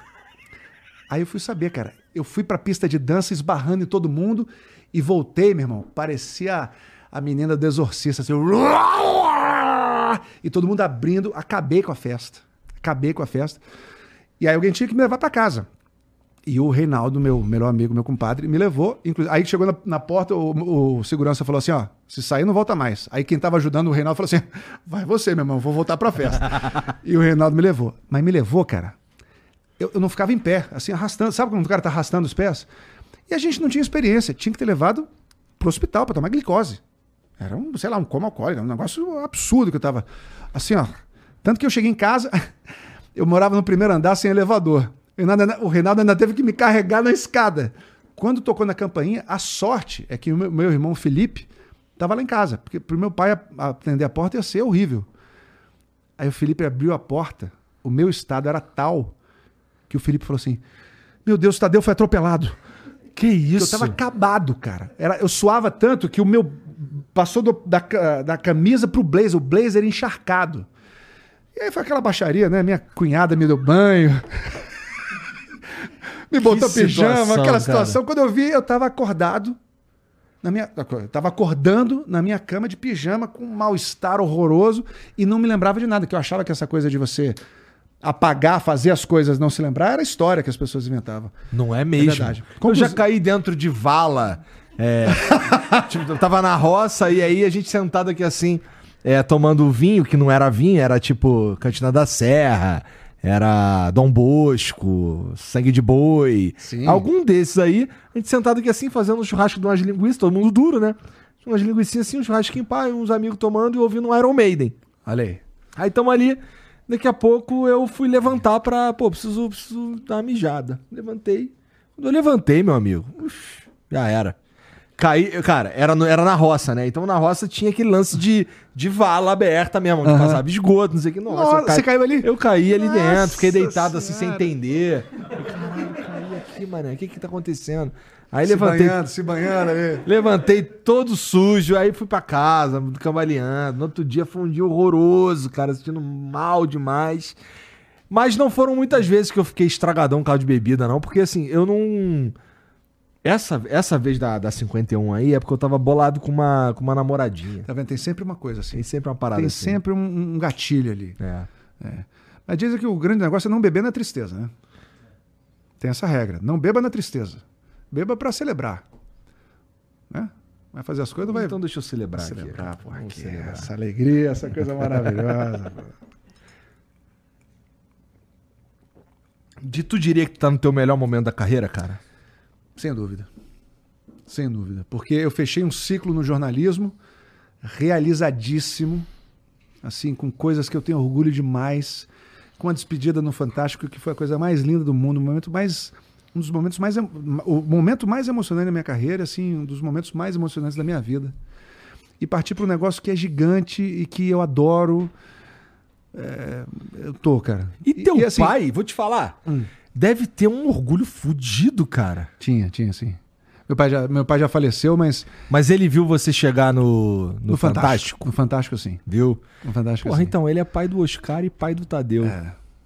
E do Felipe também, que é um, o Felipe é um monstro, cara. Meu irmão do meio, ele é, não é- só não é famoso, mas é um cara inteligente, assim. É. bri- porra, brilhante. Ele era da Marinha. São três? Somos três homens. O, o Oscar de 58, o Felipe de 62 e eu de 74. E o Felipe era, pô, sempre primeiro de turma, foi piloto aeronaval e tal. E, e quando eu tava para ir ao Almirante, ele largou para virar prático, que é o melhor concurso do Brasil, né? Os caras não passam no o que concurso. que é isso, o cara. prático é o, é o cara que estaciona o navio. Estaciona o navio. Chega, o- Nossa. chega o navio no porto, o, o prático assume o comando do navio e atraca no porco. No, no porto. Eu achava que era o próprio cara que fica lá. Inclusive, tem que ser o, o, o prático, porque o prático é que conhece ali aquele porto, né? E- imagina, navio. É aquela coisa, se você faz uma coisinha errada, encalha, bate ali, é, É. prejuízo de milhões. É, é. Então tem que ser o prático, é uma coisa de segurança mesmo, das seguradoras e tal. E é uma, uma profissão super bem remunerada, né? Super bem remunerada. E o Felipe, assim, é brilhante. Ainda é pai do, do, do Bruno Schmidt, campeão olímpico. Então, meu pai pegou. o- meu Ou pai- seja, teu pai errou no lance do aborto na natureza, porque esse aborto pareceu uma porrada de vezes na família, né? É, eu não posso nem negar que é, é verdade. Aconteceram muitas coisas boas, cara. Muitas coisas boas. E a Pô, gente maneiro, fica pensando. Maneiro assim, que tu tá feliz, cara. Muito, muito mesmo. Muito, muito bem. Agora tem uma coisa seguinte, cara. Eu, eu nunca achei que algum momento do passado era melhor do que o de agora. É? Eu sei que em algum momento isso vai chegar. Tá. Em algum momento eu vou falar assim: ah, agora a gente, tá- a gente deu uma caída e a gente vai viver assim. tranquilo. Em algum momento isso vai chegar. Mas eu sempre achei que o momento atual era o melhor da minha vida. Sempre. Sempre. Eu não sei se por muito otimismo ou se por, por que era mesmo. Acho que, ou talvez as duas coisas, sabe? Pô, eu, eu. Funciona um pouco diferente, cara. Eu gostava da simplicidade que eu tinha quando eu. Quando eu era. Quando, sei lá, quando eu tinha 20 anos. É. Não é nem pelo fato de eu queria ter 20 anos de novo. Mas é que a vida era mu- muito mais controlada, de certa forma, sabe? É. Aquele lance que eu tava te falando lá embaixo. Eu não sei quanto eu vou. quanto vai ser meu salário mês que vem. Entendeu? Com certeza, assim, eu tô, no, eu tô no melhor momento da minha vida, racionalmente falando, com Aham. certeza. Mas a simplicidade que existia, eu sinto, eu sinto saudade, às vezes. Eu fico pensando, porra, eu voltaria a ter 20 anos. Mas Eu tipo de que, falta de responsabilidade? Acho que a, a falta de responsabilidade faz parte, Sim. eu acho. É, Porque, eu- porra, que assim, tem- é, é aquele lance. tem muita coisa que depende de eu tomar uma boa decisão. Responsabilidade pra Sabe? caramba. É. É, se você for pensar por um lado, é, hoje eu vivo o momento de maior pressão da minha vida. Mas é o melhor também. E não troco por nenhum momento do passado, cara. Porque, porque além, do- além de tudo, eu não me enxergo, cara. Eu tô com as minhas filhas, os amigos das minhas filhas, eu acho que eu sou da turma. Eu acho que eu sou daquela geração. Eu não, eu não me vejo com com 48 anos, assim, como se fosse assim muito com uma idade mais avançada, assim. Eu acho que eu tenho eu, eu me sinto muito jovem, tu cara. nem tem grisalho, pô. Tem, pô. Ah, Eu tem nada, aqui, pô. Minha, minha Aqui, barba ó, é muito branca. aqui, ó, vai. Aí, ó. Não, a minha barba é muito mais branca que a sua. É mesmo? Muito mais branca. E os Pô, cabelos queria, brancos. queria ver o Tadeu de Eu barbão. vi, mas eu fiquei de barba durante as férias Pô, do BBB. barbão assim, barbão barbão branco assim. Eu fiquei uma barba. Ficou? É, Não vi. é, tem, vê no Instagram, você não me acompanha no Instagram. Mas por que que tu, por que que tu tira a barba? Porque eu fico mais velho de barba. De barba eu fico mais velho e eu não me acostumo mais. Assim, eu, eu gosto mais com, do rosto limpo. Tua esposa prefere assim também? Também, mas dessa vez ela gostou da barba, cara. É? Ela falou: não, eu não queria que você tirasse, não. Dessa... A primeira vez que ela curtiu a barba. Mas eu, eu, eu ganho vários anos É. com, a, barba. E, e- e perco com, quando eu tiro. Quando Ah, eu bem ameaço tirar a barba lá em casa é um problemão, É mesmo? cara. Tá um negócio? Minha mulher gosta, minhas filhas. é- Na verdade, elas não gostam de eu sem barba. Ah. Eu, lembro, ah, teve uma vez que eu tirei a barba e aí cheguei em casa assim. e o nome da mais nova é Luísa, eu chamo de Lulu. Lulu, vem cá, o papai quer te mostrar um negócio. Quando eu fiz assim, ó, ela, ela tava olhando assim e fez assim: ai, que horrível. Ai, que bonitinho. Aí, quando- quando- porque assim, a minha cara, ó, meu queixo é aqui. certo? Então a minha cara é redondaça. A barba ajuda. Eu chego no barbeiro e falo assim, irmão, ó, pode tirar aqui tranquilão, ela só tem que ficar pontuda. Deixa aqui, pontua. É, tem que deixar pontuda que aí parece que eu tenho um queixo. Porque na verdade eu não tenho. Mas olha, eu, eu fui. É, não, não pioneiro, porque não, não, não abri nada, mas eu, eu, eu usei barba quando ninguém. Cavanhaque, eu usei cavanhaque quando ninguém usava cavanhaque, cara. Eu já fui meio exótico, assim, de, de visual. É. Eu tinha um cabelão assim, que não era bonito.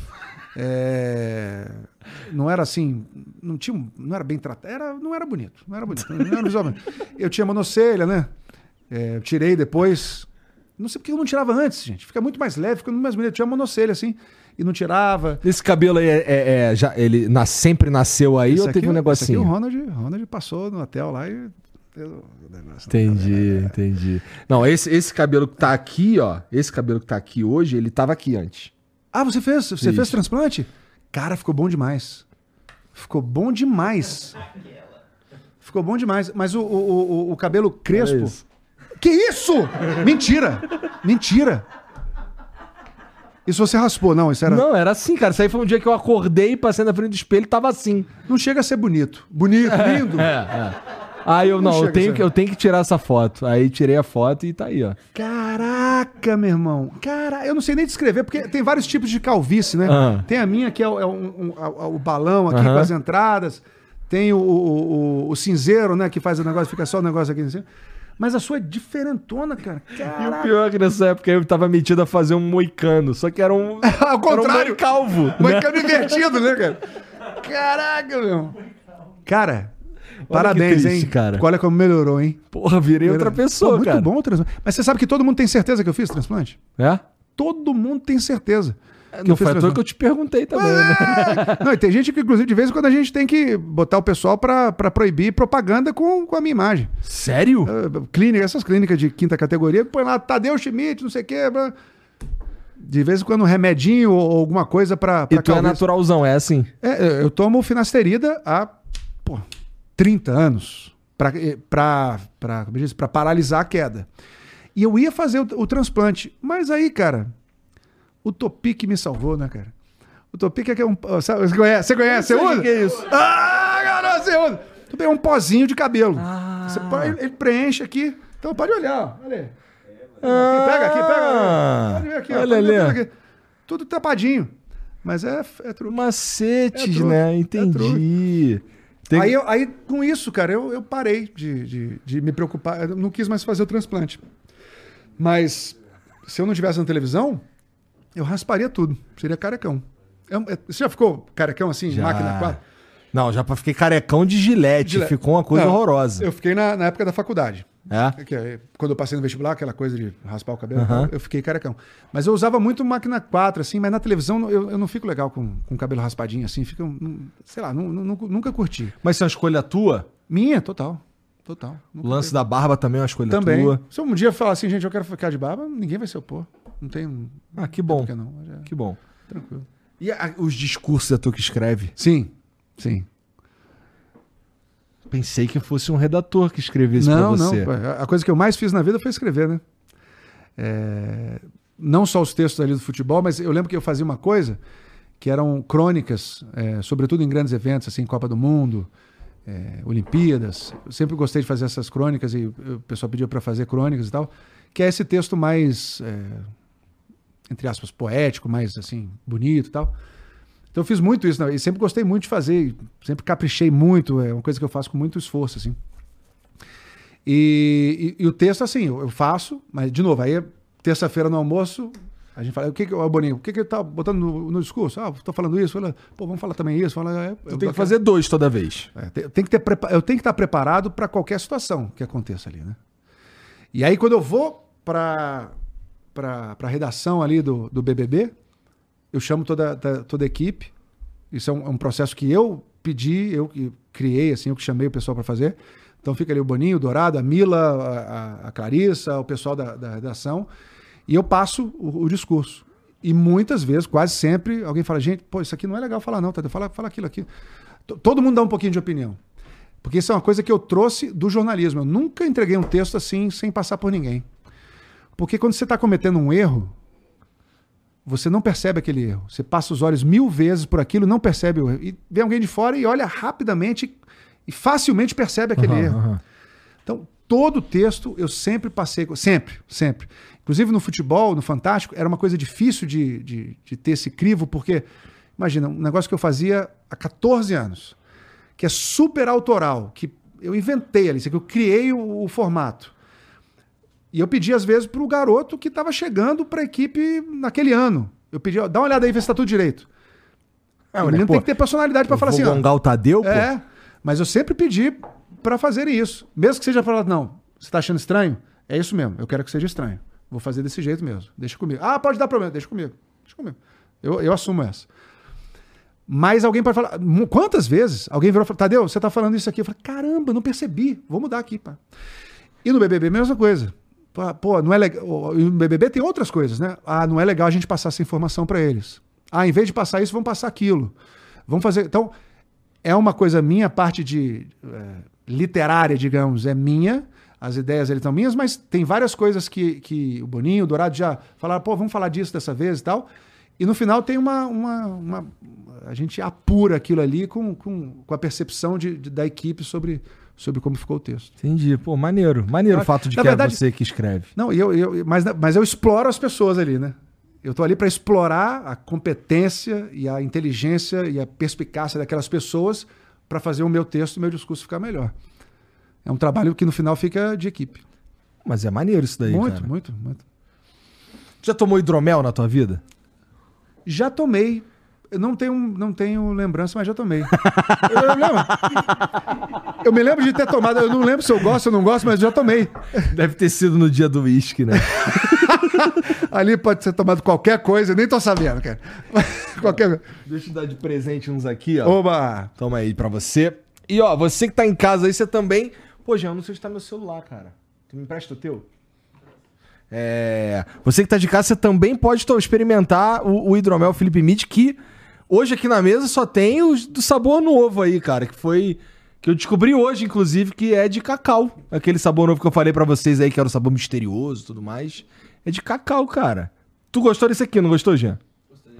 Esse aqui eu experimentei também, bem gostoso. E diga que não. Não, mas é. Mas, mas E eu- diga que não, já. mas sabe o que é maluco, cara? Porque de fato assim, é, é gostoso. Essa que é a verdade. Não tem um. Ó, pra você não dizer que sou eu que tô falando, que tô mentindo e tal. É... no ano passado existiam quatro sabores. Os quatro participaram de um con- concurso internacional e dois ganharam medalha de ouro, dois ganharam medalha de prata, cara. Então é meio que o mundo falando que é um produto de qualidade dentro da própria linha, dentro da própria categoria, né? E agora lançando aí esse, esse novo sabor aqui que é o Dark Cacau, meu amigo. Isso daqui é pensando na temporada fria do ano. Que foram lançados dois aí no início do ano pensando na temporada quente, que é o da linha Fresh, Fresh o de limão e o de abacaxi. E agora na temporada fria do ano tem aqui o, o de cacau, que eu experimentei, não me falaram do que que era, porque como era uma parada meio misteriosa e tal. E você Isso- matou? Não, não, porque se me falasse eu ia caguetar, entendeu? Aí eu tô- descobri hoje que era de cacau. E é. Eu já tinha experimentado antes, é bem gostoso. E, cara, é, existem então no total sete sabores, que é o tradicional. Tem o Oak Age, que é maturado com lascas de carvalho. Sabe quanto é que custa uma lasca de carvalho? Quanto custa uma lasca de É garrafa? coisa fina, meu amigo. Ah. Ah, Isso daí é coisa finíssima. Tem o Double Oak, que lembra um, um vinho seco. Tem o Frutas Vermelhas, é um pouco mais doce, a galera aqui do estúdio gosta bastante. Tem os que eu falei de abacaxi de limão, pensados, é, que foram criados pensando na, na temporada quente do ano, você tomar bem geladão mesmo, na beira da piscina, na beira da praia. E agora tem esse aqui, o Dark Cacau, para você experimentar também. É, tem uma galera que não sabe o que é o hidromel, é como se fosse um vinho, só que em vez de usar a uva no processo de fermentação, usa o mel. Claro, tô explicando de jeito bem grosso, mas é basicamente isso, é um vinho, só que de mel, tá? E dá pra você comprar lá em philipmid.com.br, é só entrar lá, você ainda pode usar o cupom FLOW10 para ganhar 10% de desconto na tua compra, tá bom? Então, o que matematicamente quer dizer que se você comprar 10 garrafas, uma sai de graça, não é verdade? Olha só. Não é incrível a Matemática. Ela nunca erra, meu Minha amigo. matéria favorita. Eu odeio matemática, cara. Adoro matemática. Eu gostava de Adoro ciência. português, inglês, história e eu até gostava de física. O que atrapalhava a física era que tinha que fazer muita conta. Aí não dava não. Mas entra lá, experimenta. É muito importante lembrar que para você comprar e para você consumir bebida alcoólica, você precisa ser maior de 18 anos, tá bom? Pelo amor de Deus. Pelo amor de Deus. Não faça que nem certas pessoas que com 17 anos ficam tomando Tem assim no uns caras aí que vacilam, Pelo amor mas de você Deus. não é um vacilão. Você vai tomar só quando você for maior de idade. Isso aí. É, se você tem uma. Se você quer revender, se você quer colocar na, na tua balada, quer colocar na tua distribuidora, também dá. Faz um cadastro rapidinho lá no site, philipmid.com.br, que tem uma equipe pra entrar em contato com você e resolver teu problema, beleza? Bom, tem umas mensagens pra nós aqui, cara. Não, tem mensagem, tem um monte de sabor, mas não tem nenhum copo pra eu tomar desse negócio aqui. É que então, eu vou te dar daqui a pouco. Eu não posso pedir para as pessoas comprarem e te servir ao mesmo tempo. Então me dá caipirinha. É. Pera, aqui, aqui ainda tem, tá boa demais. Pode fazer outro copo. Obrigado. Ó, o Acriano mandou aqui. Tadeu, alguém ainda te chama pelo seu primeiro nome? E você ainda exibe o seu bronzeado exclusivo de jogador de golfe? Observação. Eu vi no TikTok que você e sua esposa usam a mesma roupa no dia do aniversário de casamento há mais de 20 anos. É verdade? Pô, é, é Adriano? Acriano. Acriano. Acriano, pô, matou várias ali. É, com- não, com- esse moleque, ele esse, faz aí, um- esse me acompanha. É. Esse me acompanha. Então, pr- primeira coisa, o que que foi mesmo? Do, do, do bronze, antes do bronze teve o quê? Se alguém ainda te chama pelo teu primeiro nome. Só quem não me conhece. É bom que já vem aquela ligação. Senhor Emanuel, eu já sei que é alguém que não me conhece, que quer me empurrar alguma coisa, eu já não, não quero mais. Entendi. Então aí, uma boa tática mesmo. É, mas é, é ruim, né? Eu, não- nome duplo, pra que nome duplo? Eu não botei nome duplo em ninguém lá em casa. Minha filha é Valentina e outra minha filha é Laura. Agora, meu- meus pais botaram Emanuel Tadeu. Se tivesse ficado pelo menos o Emanuel, era o primeiro nome, mas ficou o segundo. É. Oscar, Por Oscar Daniel. Que, por que será que ficou o Tadeu? Porque é menorzinho. E Oscar começou a me chamar de Tadeuzinho e aí ficou. Entendi. Hoje, eu não me lembro. Oscar Daniel. Oscar Daniel. E o Bruno é Bruno Oscar. Tem, Entendi. tem essas coisas. Mas é minha mulher queria colocar o nome das minhas filhas. Ela jura até hoje de pé junto que não é verdade. Mas eu lembro dela querendo colocar o nome das, minhas- das nossas duas filhas de nome duplo. Aí eu fui Não ali. precisa, não precisa. vamos só esse aqui. Não Ou então vamos só aquele ali e pronto. É, né? claro. Sim, aí o. Não, então, eu mal lembro que eu sou Emanuel. Tá. A verdade é essa. Eu sou Tua mulher te chama de quê? Mozão e More. E às vezes, às vezes ela me chama de Emano. Mas a gente tem uma coisa que, se um chamar o outro pelo nome, é briga. Se ela, se ela falar Tadeu, é Tadeu o quê? Por que tá me chamando de Tadeu? O que, que houve? Se eu chamar ela de Ana Cristina, é porque tô brigadaço com ela. Nome duplo é uma constante na tua vida, então, né? Mas Ana não é real- é exatamente o nome duplo. É, é um, é, um, é é um- uma ajuda ali, né? Tá. Ana Cristina. É diferente, é que nem Luiz. Meu irmão também é Luiz Felipe. É, Não é, não é exatamente o nome Tá, do grupo. tá. O nome do grupo é que são. Né? Eu discordo, mas são, tá bom. São dois, assim, grandões, né? Gustavo Guilherme, sei lá. É, aí é sinistro. É, pois é, tem essas coisas. Mas o. E o bronzeado? O bronzeado exclusivo Não, deixa eu falar de do, do- nome, cara. Ah. Essa coisa de nome, a gente tem apelido, assim, eh, os apelidos vão. Você falou como a minha mulher me chama. Os apelidos, eles vão evoluindo de uma maneira louca. A mais louca de todas é como a minha mulher chamava a irmã dela. A irmã dela se chama Isabel. Isabel, Bebel, Bebel, Bebetute, Tuti, Tuti, Tutão, Tutão, Roberto, Robert De Niro. Então, em um dado momento, minha mulher fala assim, Robert De Niro, e a minha cunhada atendia. Caralho. Que a evolução é uma coisa louca, né, cara? Robert De Niro, sim. O que, que houve?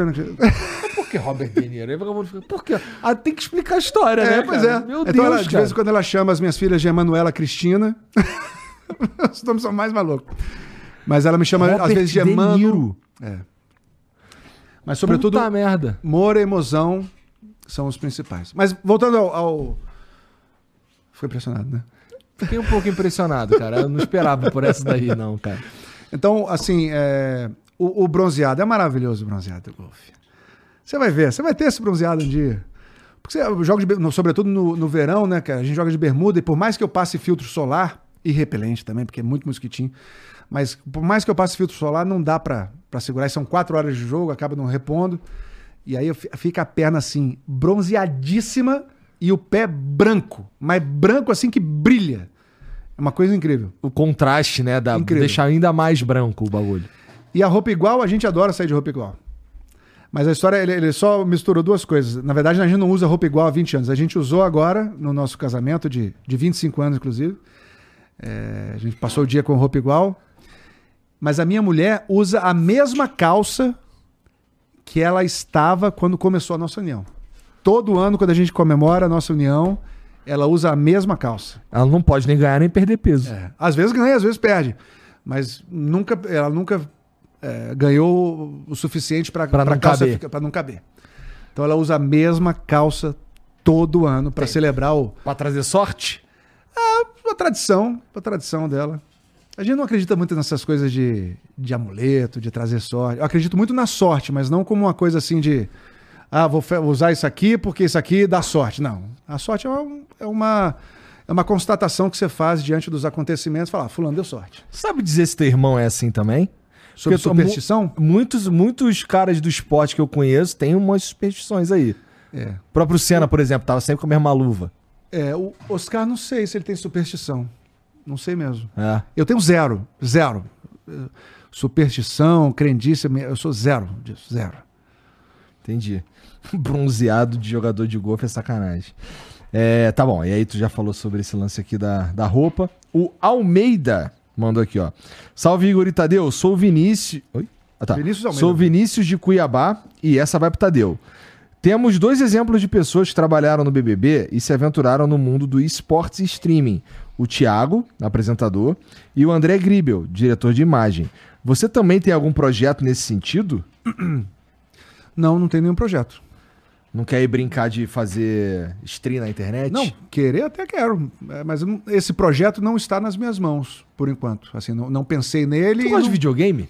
Gosto, muito tempo que eu não jogo, mas eu, eu gosto, assim, cresci jogando videogame, né? Meu sonho era ter um Atari, mas meu pai era, durão, não, não tinha como comprar um Atari. E eu ia jogar nas casas dos amigos, assim, pô, era alucinado. Imagina, o Atari, você não pegou o Atari, mas era assim, era uma coisa de louco. Meu pai, inclusive, Pouquinho, eu não tive o Atari mesmo. Eu fui ter depois o... O, o Nintendo, É, o Nintendo. Que não era Eu- Nintendo, meu era o Dynavision. da Navision. É. Eu, inclusive, meu pai fez um acordo com a nossa vizinha de porta Ah, pra eu jogar uma hora de videogame lá. Então, como ah, ela tinha um filho um pouquinho mais novo que eu, então eu ia lá uma hora jogar com o menino. e- entendi. que não era meu amigo, mas tinha um do, do lado. Naquele momento ali Naquele ele momento, era o melhor. ele era o meu melhor amigo. amigo. Engraçado, lembrei disso, não sei porquê. Então, e depois eu tive um. Como é que era? Intellivision.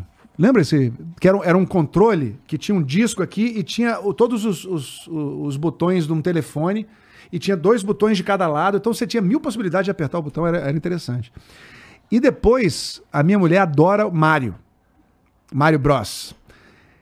E a gente jogou muito quando as crianças eram pequenas, as meninas eram pequenas, a gente jogou muito Mario Bros. Muito. Inclusive, eu zerei Ah. o Mario diante das meninas lá em casa. Foi uma coisa de louco. E a minha mulher ficava excitadíssima quando eu jogava Mario. Por quê? Sei lá, ela me achava um tesão jogando Mario. quando eu fazia uma jogada assim, no controle, ele fazia assim, ó. Sabe que, o- que o, sei lá, acho que o Mario voava, pulava assim. Ela ficava, ai, mozão, que lindo, que lindo, que lindo. Ficava assim, ai, ai, ai. Meu que- Deus, que inesperado.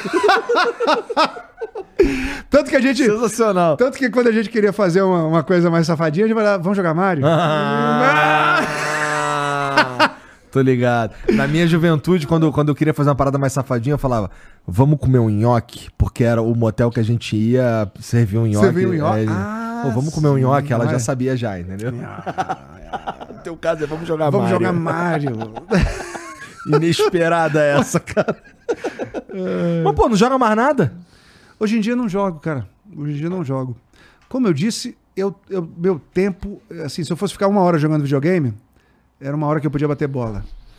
Ou eu ia Entendi, dormir pô. mais cedo pra jogar. Eu sou muito obcecado pelo golfe. Não quero nem mais falar, porque é, o cara vira chato, né? Eu quero, só quero falar sobre golfe, golfe, golfe. Quer trazer todo mundo pra Mas jogar, faz- não quero mais mas falar. faz- mas eu entendi, faz Mas, assim, sentido. Pô, eu queria ter sou um... totalmente focado, assim, no... eu tenho um projeto até o final do ano, quero chegar a handicap 3, quero treinar, quero melhorar isso, quero. Então, Mas vem cá, a tacada tá onde? Tá no braço ou tá no quadril? Eu adoro quando alguém se interessa por golfe. Cara, é uma técnica muito sofisticada. Então, qualquer coisinha pode fazer a tacada sair errada. Então, não é nos braços e nas mãos, com certeza. Aqui você vai dar a direção da bola e tal, mas quanto mais você ficar mexendo aqui, mais louco é o negócio. Então, inclusive, esse é um problema. E outra coisa, não, não é força. E esse é um problema. Eu jogava vôlei, vôlei de praia, por exemplo, quando eu tava nervoso, enfiava cacetada na bola, ia lá em cima e pá! Pra, não ter problema, não ia na categoria ali. E o, o golfe, no meu nível, se eu for fazer força, dá errado. Então é um, é um, é um movimento coordenado que você tem que fazer na velocidade certa, nem muito mole, nem muito forte. E é, é muita cintura aqui. E, inclusive, esse é um, é um problema, porque eu não tenho a, a mobilidade, a, a elasticidade dos jovens. Então, o meu swing não nunca vai ser perfeito, porque eu não consigo girar assim da mesma forma. Mas esse é um movimento que traz pra cá, aí você vem com a cintura e é a coisa mais linda do mundo. É. Mas é muito sofisticado, cara. É, para mim é o esporte mais é a técnica mais difícil de todos os esportes, assim, de todos que eu participei com certeza, de todos que eu pratiquei com certeza e dos que eu observo também, assim como técnica. Perdão. Como dificuldade de jogo, aí você vê tem, tem outros esportes, imagina, hóquei no gelo, cara. O cara tá jogando ali em alta velocidade e nem lembra que tá patinando. Eu, pra patinar, você sai assim, Cara, é verdade. né? Pensa. Melhor parte do rock no gelo é os caras saindo na porrada. Porrada, para o juiz. Você pensa, polo. O cara tá jogando em cima do, cavalo, cavalo. cara. Tem que controlar um monte de E coisa. não tá lembrando daquilo. Então, tem esportes que são extremamente difíceis, mas pra mim a técnica mais sofisticada que existe, mais difícil, é a do golfe. E é lindo. Bora, Jean, jogar golfe um dia? Vamos, gente. Então tá Marca bom. uma aula, tem que começar com uma aula. Porque se você for lá por conta própria, vai ser uma tragédia. Marca uma aula pro professor te ensinar direitinho. Você vai gostar. Tem um vídeo aí do Lucas, deixa eu ver. Ah, tá, tem mais uma mensagem aqui do Rosen, Rosenberg. Duas coisas.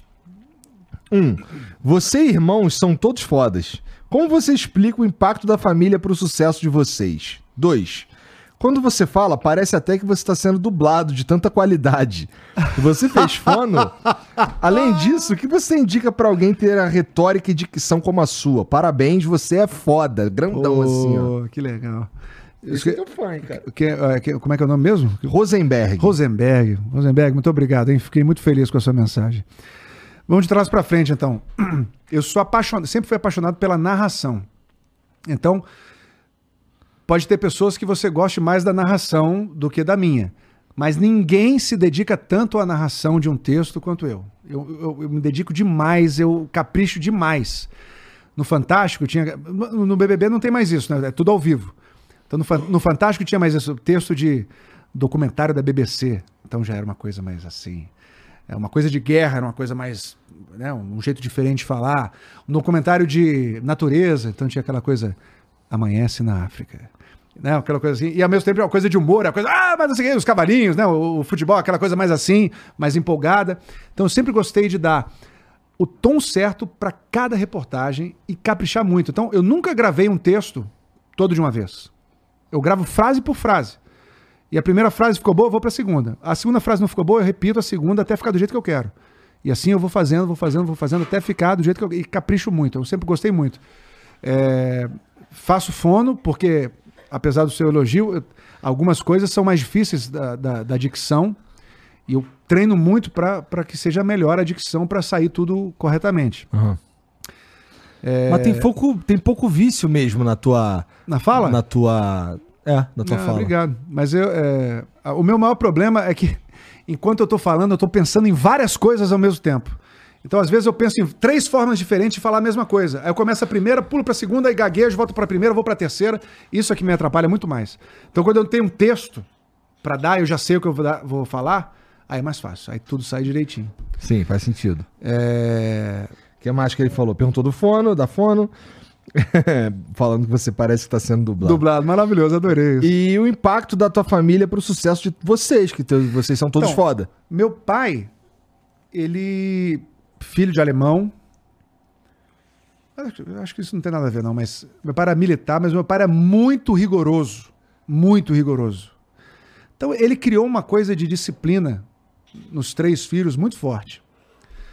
É, meu pai era assim, ele exigia tudo muito correto. Meu pai era o cara mais correto que eu conheci. E ele exigia muita disciplina e dedicação dos filhos, assim, que, que, tinha, que tinha que estudar, tinha que fazer as coisas direitinho. Em casa tinha que ser absolutamente educado, não podia levantar. Pô, imagina, se eu brigasse com a minha mãe, ah, mãe, que não sei o que, ele vinha para cima assim. Então ele era muito exigente. Talvez isso tenha criado em nós três a coisa da disciplina. Eu acho que tem Oscar e Felipe, e eu também, a gente descobriu coisas em que a gente tinha um talento que a gente podia explorar, e a gente tinha talento para essas coisas, e a gente pôde usar a disciplina para fazer esse talento florescer. Mas aí tem uma dose de sorte também. Eu nunca deixo de falar da sorte. É. Mas, ó, no, no caso do Felipe, talvez não. Você disse que ele foi. É, começou militar, não é? Sim, era da Marinha e depois virou Isso. prático. Mas no teu caso, no caso do Oscar, cara, são as profissões que. Ah, talvez não os pais não enxerguem um futuro muito Sem interessante dúvida. ali. Sem então, dúvida. mas eles apoiaram vocês mesmo assim?